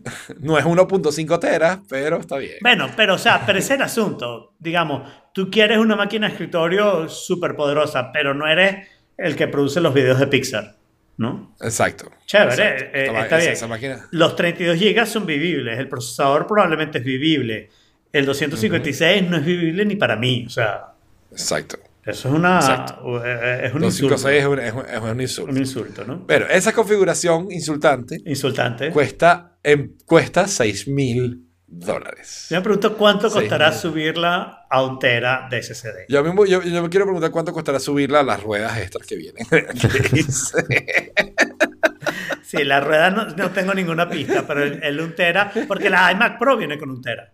Entonces vamos La a estar claros. Tú tienes la opción de comprarte una máquina con 256 GB, sin monitor, sin mouse y sin teclado, ¿ok? Exacto. Por 6 mil dólares. Por mil dólares más de lo que te cuesta la iMac Pro. Que viene con teclado y con monitor. Y con 1 tera. Y, con un Y tele- creo que con 32 GB, no estoy Y seguro. pantalla. estoy seguro. Y pantalla también. Y pantalla, claro, y una pantalla. Sí, sí, sí. O sea, esas son las opciones que tú tienes. Exacto. Esto es 6 mil dólares sin teclado, sin monitor, sin 256 pantalla. GB Son 256 gigas y sin ruedas. y más fea que la iMac Pro. Y luego, pues diseñaron un monitorcito. Monitorcito. Monitorcito. ¿Verdad? Que, que, que termina saliendo más caro, más caro que la configuración más básica del iPad. Sí, de la- sí, de la- de la- del Mac. De la Mac Pro. No, no más caro, no. Sí, claro. no si lo pones Es- mate y con un- el stand, Es un dólar estás menos. hablando de... Es un dólar no, menos. Mate y con el stand. Ah, son si lo, 7.000 pones, si lo pones mate, sí, pero si pones la Exacto. normal. Porque la capita stand, de vidrio hecha, o sea, la capita de vidrio final, si la, si la rayas con un láser, te cuesta mil dólares más. Lo que es una ganga es el Apple Care en esta máquina. Tiene como Porque 300 pagar dólares. 350 dólares por una máquina que vale 20 mil y pico de dólares. O sea, Exacto. Bueno, Apple se lanza un monitor que honestamente es de verdad, de, yo creo que de los Sí, mejores. el mejor monitor en existencia, no, no hay duda. Claro. el mejor monitor duda. existencia por Ok. mucho. Excepto Sí. que te cuesta solo 5 mil dólares. Vamos a no comprarnos los mate, ¿ok? Vamos a comprarnos el normal por 5 mil dólares. Te lo compras y entonces lo pones en el escritorio apoyado a la pared, ¿no? Sí, Exacto. inclinadito ahí, No con viene. un borrador. no con un viene- borrador Exacto. en el frente, para que no se ruede. Exacto. Creo que vas a necesitar Exacto. un pisapapeles bueno. Son 32 pulgadas, eh, digamos, white color P3. Además de eso, la, la- la retroiluminación está hecha con LEDs azules de una forma súper interesante. No es OLED, pero este, digamos, la, la capacidad de precisión del color es el nivel de un, de un monitor profesional. Eh, Pero la ninguno capaci- LED podría eh, ser retina. Exacto. Actualmente, o sea que, Sí. que no, es OLED, claro pero en cierto sí, sentido es claro mejor. que sí. No, retina, retina en 32 pulgadas a esta distancia no lo logra. Ninguno LED. Claro que sí. No, no, no, no, no, ninguno LED. No. Si OLED tiene mucha más resolución. Tu problema con El- OLED es, es- es- es- es el color reproducibility. O sea, No, que no, no pero, puedes. pero la, la parte, no, a esa distancia no lo logra. De hecho, no creo que haya OLED de ese tamaño. Y los, y los televisores OLED de 55 y de Son 55, son 55. Estoy hablando de 32, coño. Porque no quiero una vaina de 55 No, no, y, y, y, lo- y las pantallas OLED del, del iPhone y Del de los iPhone, que Samsung. son de 5 y 6. Esas son de 5 y 6. No hay OLED de 32. Nadie te vende un panel. Nadie está Ah, haciendo bueno, esos paneles. pero, pero, pero eres Apple. Y- Bueno, eres Apple lo que quieras, pero no lo hicieron. No lo hicieron porque le salía mucho mejor hacer el LED por la parte de resolución. eh, a nivel de resolución es 6K. ¿ok? Que realmente, o sea, a realmente nivel, a 12K. nivel de precio es solo asumo. 5K. pues. A- a- asumo que realmente es 12K, porque es retina 6K. Está bien. ¿Ok? Entonces eso debe ser 12K en la vida real. Eh, y el pequeño monitorcito cuesta 5 mil dólares él. O sea, Además, un de eso hay una Pro versión mate. Exacto. que trae un tera de memoria. versión- ¿Cuánto, ¿Cuánto trae de disco duro el monitor? Cero.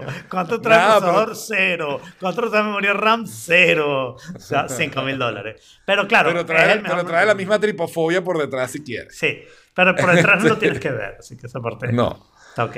Eh, luego de eso, ¿sabes? Esos 5 mil dólares te compran el monitor Claro. con su pantalla glossy. Si lo quieres con pantalla mate, esto es un mate especial que hace que la luz se vaya en múltiples direcciones y entonces no tenga reflejo. La, la, la. Son mil dólares más Exacto. por la capita de vidrio de afuera. Pero, pero tú sabes, tú asumirías que, que bueno, que por lo menos puedes montar ese monitor en una base. Pero no, no, la- base, la- no, si puedes. sí Exacto, puedes, sí, pero sí no puedes, viene incluida. ¿Por qué? No viene incluida la puta base. Tienes que pagar Y la 200 base- dólares por los tornillos. Exacto, la base. 200 tú dólares dirías, para, bueno, para, es- para, para comprar el soporte, para después comprarte el VESA mount, donde ponerlo. Sí. tú dirías, bueno, es una base. ¿Qué tanto puede tener una base? ¿No? Es un stand donde, bueno, agarra el monitor y lo mantiene en una superficie. Pero al parecer tiene un montón de, de counterbalances y o sea, de balanceo para poderla poner en cualquier posición y dejarla precisamente puesta. Y eh, tiene, su, según ellos, un diseño espectacular. A mí no me pareció. Eh, El stand. sí, el stand. A El mí stand me encanta el stand. ¿Te encanta el stand, sí? Sí. Yo me voy a comprar el stand y, lo voy a- pero- y- y lo voy a poner de centro de mesa. Es que lo debería poner en centro de mesa porque va a ser más caro que cualquier otro centro de mesa. Porque el stand del monitor cuesta mil dólares más. Apple vende un stand por mil dólares. Yo creo que aquí Apple ya está llegando al punto en el que está diciendo, la realidad es que nadie necesita nada más allá de un iMac Pro. Pero hay gente que lo quiere. A ustedes querían esto, bitches. You wanted this. Vamos, vamos a hacerlo. wanted- Y claro, no le podemos dar una, una computadora que se esca 6 mil dólares no le va a costar. 6 mil dólares le ponemos que empiece ahí, pero en realidad va a ser 8, 9, 10, lo normal va a ser 12, 15, las Pero de bueno. verdad van a ser 20, 35, ¿no? Empiezas por ahí, les tenemos que dar un monitor. Bueno, el monitor va a ser rechísimo, va a ser el mejor monitor y no sé qué. Después de que hacen todo eso, alguien dice, ¿sabes Bueno, qué? vale contar que, que es comparable con monitores de 20 mil y 40 mil Está dólares. bien. ¿no? O el sea, mejor monitor del mundo, no, no hay problema. Pero después de que haces todo eso, alguien dice, ¿sabes qué? Esa gente no nos merece. El stand se los vamos a vender por mil dólares.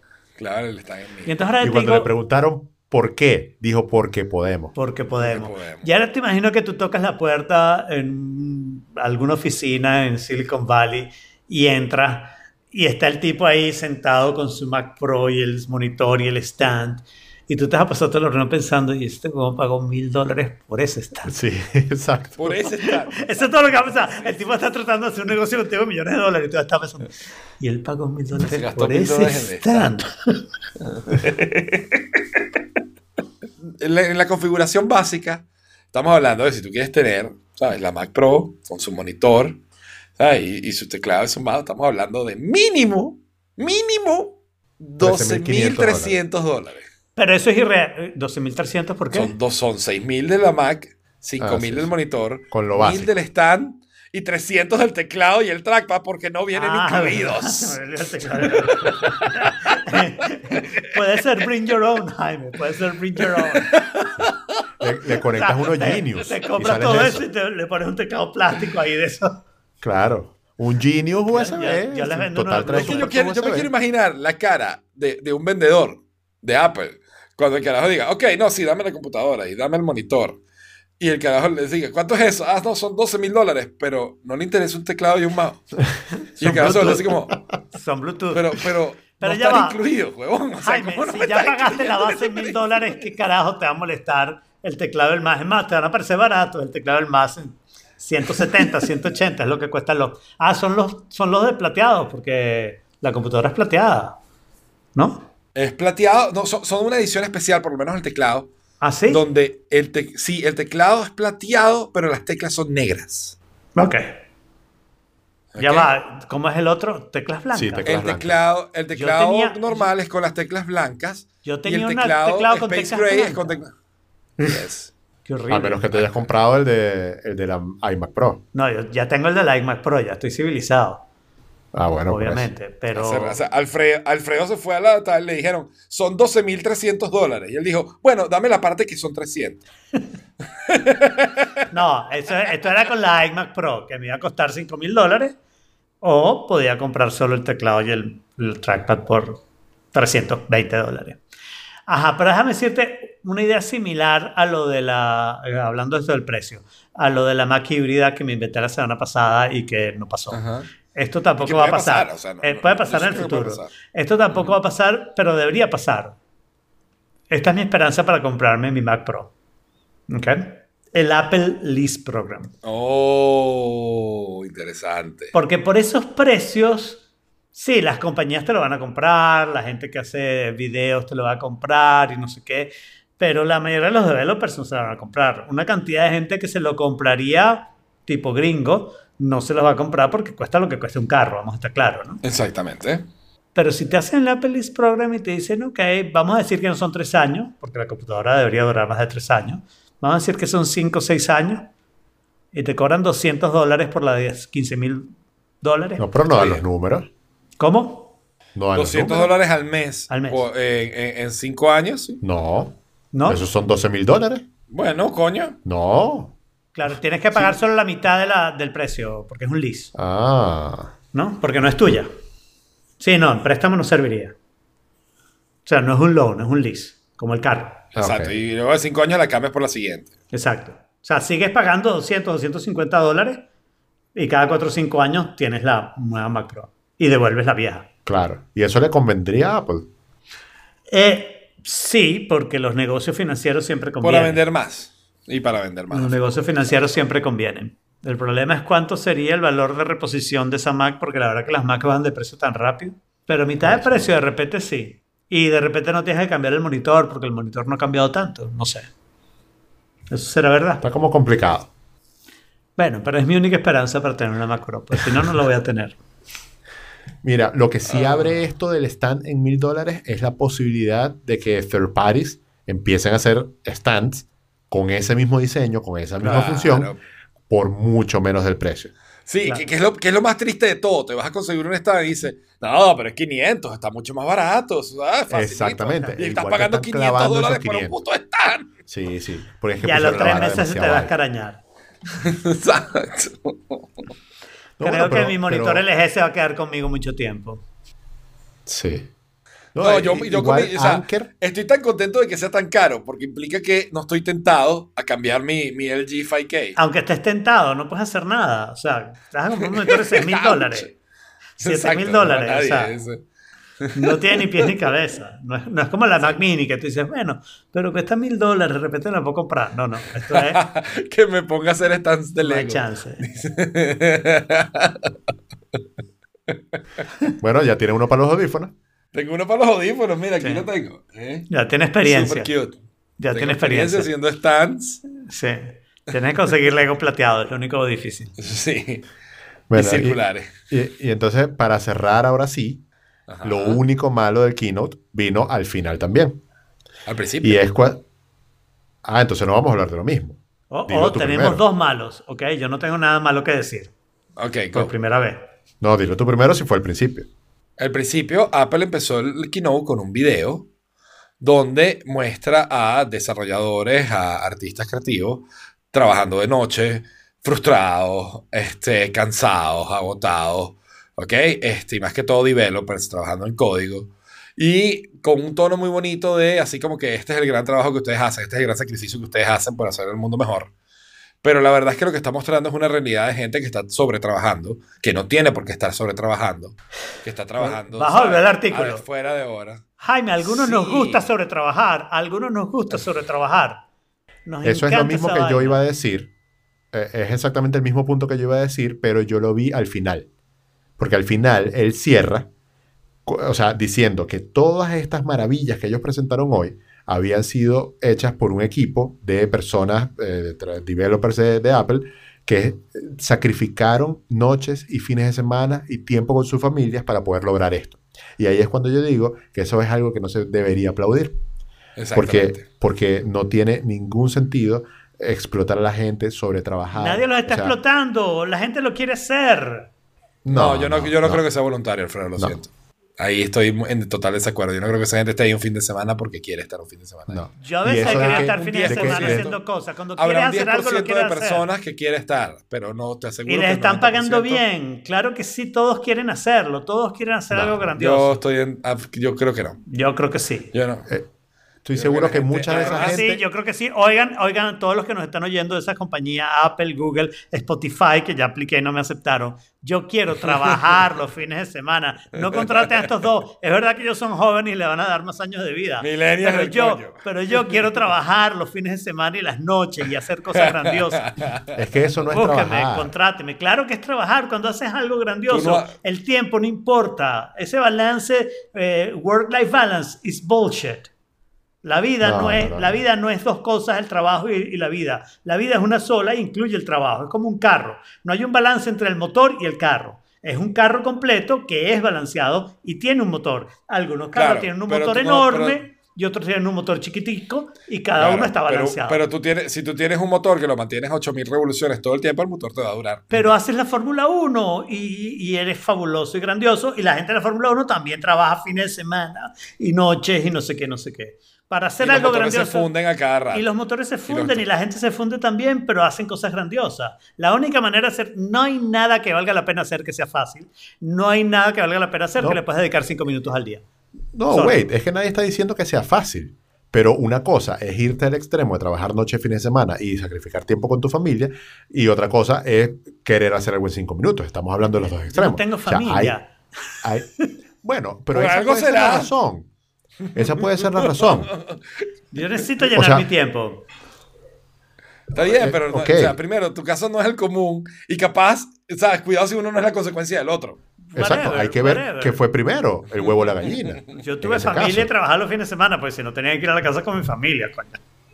Claro, pero entonces capaz está Ahí, la- ahí la motivación era distinta un poco. Pero lo que te digo es, pero no, o sea, déjate de vaina. O sea, ustedes se tienen que haber encontrado con situaciones en las que tienen un problema. El problema es exclusivamente de trabajo.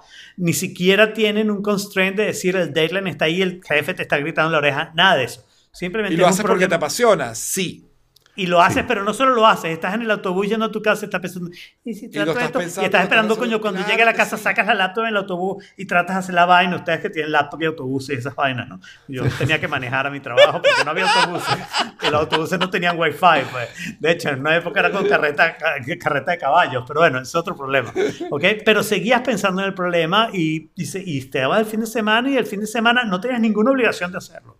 Pero el fin de semana decía, se te ocurría algo y coño, a las 8 de la mañana del sábado Mira, te levantabas a darle no, pero mira, me pasó- Claro, pero me cuando pasó- eso es voluntario, está me perfecto. pasó este fin de semana, me pasó este fin de semana. Mi jefe, que no es mi jefe directo, pero es más o menos de retruque, me escribe el sábado en la noche, en la tarde. No estarás por ahí, ¿verdad? Yo de buena nota le digo, sí, sí, dime, ¿qué pasó?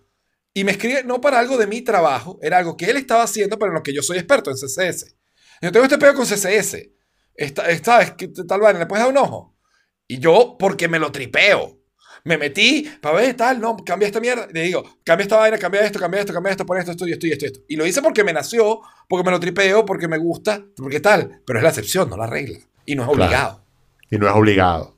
Y no estás como que si no ¿Y- haces y eso. ¿Tú crees que cuando esta gente lo llaman están obligados? No están obligados. Puedes no atender Sí, el teléfono. Yo creo que muchos sí. Puedes no atender el teléfono. Ya esta gente es grandecita. No son carajitos que los puedes batuquear ni están en high school ni nada por ahí. Puedes no atender el teléfono. Atiendes el teléfono porque quieres oír lo que Tim Cook te quiere decir.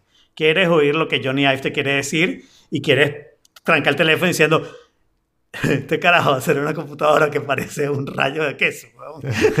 y lo va a hacer. Y lo va a hacer. Y yo le voy a decir, sí, sí, me parece chévere. Y nos va a diseño". cobrar 6 mil dólares por comprárselo. Y la idea que le di es que cobre el stand por mil dólares weón, y me van a aumentar el sueldo por esa vaina. Lo hice un sábado y un domingo, sí, pero lo hice, weón. No, yo creo, yo creo, yo de verdad que tengo una visión muy distinta. Creo que la esclavitud se acabó hace mucho tiempo. Creo que toda la gente que trabaja en Apple gana muy, muy buen dinero. Y además están apasionados y los que no están apasionados se van. Porque no tienes por qué quedarte ahí. Hay muchas otras compañías. O sea, eh, puedes hacer muchas cosas. Pero para hacer algo de ese nivel que lo hace Apple, para hacer un keynote como el de ayer, con tantas cosas que todas van a estar listadas a tiempo. Probablemente, tal vez se peleen alguna y esa persona va a sufrir porque dijo que lo iba a tener listo y no lo tiene listo. Y ya está. Todas esas cosas haciéndolas bien, chamo, eso vale la pena trabajar noches y fines de semana y, y- y solucionar todos los problemas. Es una pasión, como el fútbol. Pero es una pasión destructiva para el cuerpo y la mente. Bullshit, yo voy a vivir más que tú y mira. Yo te quiero ver a los Quizá- 60 años haciendo sí. podcast. Yo te quiero Pero ver a los ya va. 60 años haciendo podcast.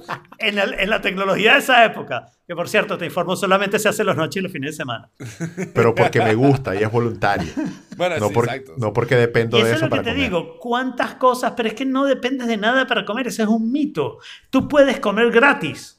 Si lo que quieres es comer, puedes comer gratis. Bueno, pero Si lo cuando que uno quieres dice es vivir- comer es, Es es, que- es como que el hecho, sentido figurado de, de- de- de- de de- sobrevivir y, y pagarte tus cosas básicas, ¿no? Puedes sobrevivir gratis. Si quieres algunas cosas de lujo, sí, necesitas dinero. Ok, para esas cosas de lujo necesitas dinero. Pero no necesitas trabajar. Hay muchísimas maneras. Si, lo- si tu objetivo es simplemente ganar dinero, no estás haciendo la manera más fácil de ganar dinero y maximizarlo, pues. No lo estás haciendo. Hay, hay muchísimas otras maneras con tu inteligencia, con tu capacidad de ganar dinero. Y te voy a decir, y muchas de esas no requieren trabajar eh, Para o- ocho horas al día. Y, no, no, puedes trabajar para alguien, pero no tienes que trabajar ocho horas al día y, y fines de semana y bla, bla, bla, bla. Hay trabajos súper, súper fáciles de hacer, ¿ok? Son aburridos, te lo informo, o sea, no todo puede ser bueno, ¿ok? Son aburridos, necesitan mucha matemática, fine, pero puedes ganar un montón de dinero siendo actuario, por ejemplo. Es cuestión de pasar unos exámenes, vas a conseguir trabajo en una compañía de seguro, puedes ser consultor y vas a ganar un dineral enorme. Puede ser que fue el que leí el otro día. Hay un trabajo de, creo que es arreglar cables submarinos. Trabajas algo así como un mes y medio al año y a los 40 años te retiras. Porque te pagan una bola de plata. Probablemente con algún tipo de enfermedad grave, pero. No, eh, eh, tienes un riesgo. Tienes que saber bucear bien y- Claro. y hacer las cosas bien y tener la vaina controlada porque si no te mueres. O sea, pero te puedes morir en cualquier momento. O sea, eso no se lo Sí, O, o ser youtuber como eh, Justin y conocer a Tim Cook A Tim y montar Cook. un video. Pero llevamos en eso ganó. 14 episodios y bueno, y hemos ganado algo de dinero, es verdad. Está bien, tienes un buen punto, tienes un buen punto. Igual, igual. Si eh, trabajáramos eh, las noches y los fines de semana, tal vez tendríamos dos, tres veces la cantidad de dinero que tenemos. Igual, esto, esto es el infierno y ¿saben por qué lo sé? Porque no es plano. No, porque es plano. No, no es plano. No.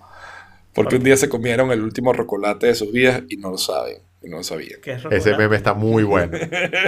no sé de qué. meme lo inventé yo. Mi alma, eso está rodando en internet, Jaime.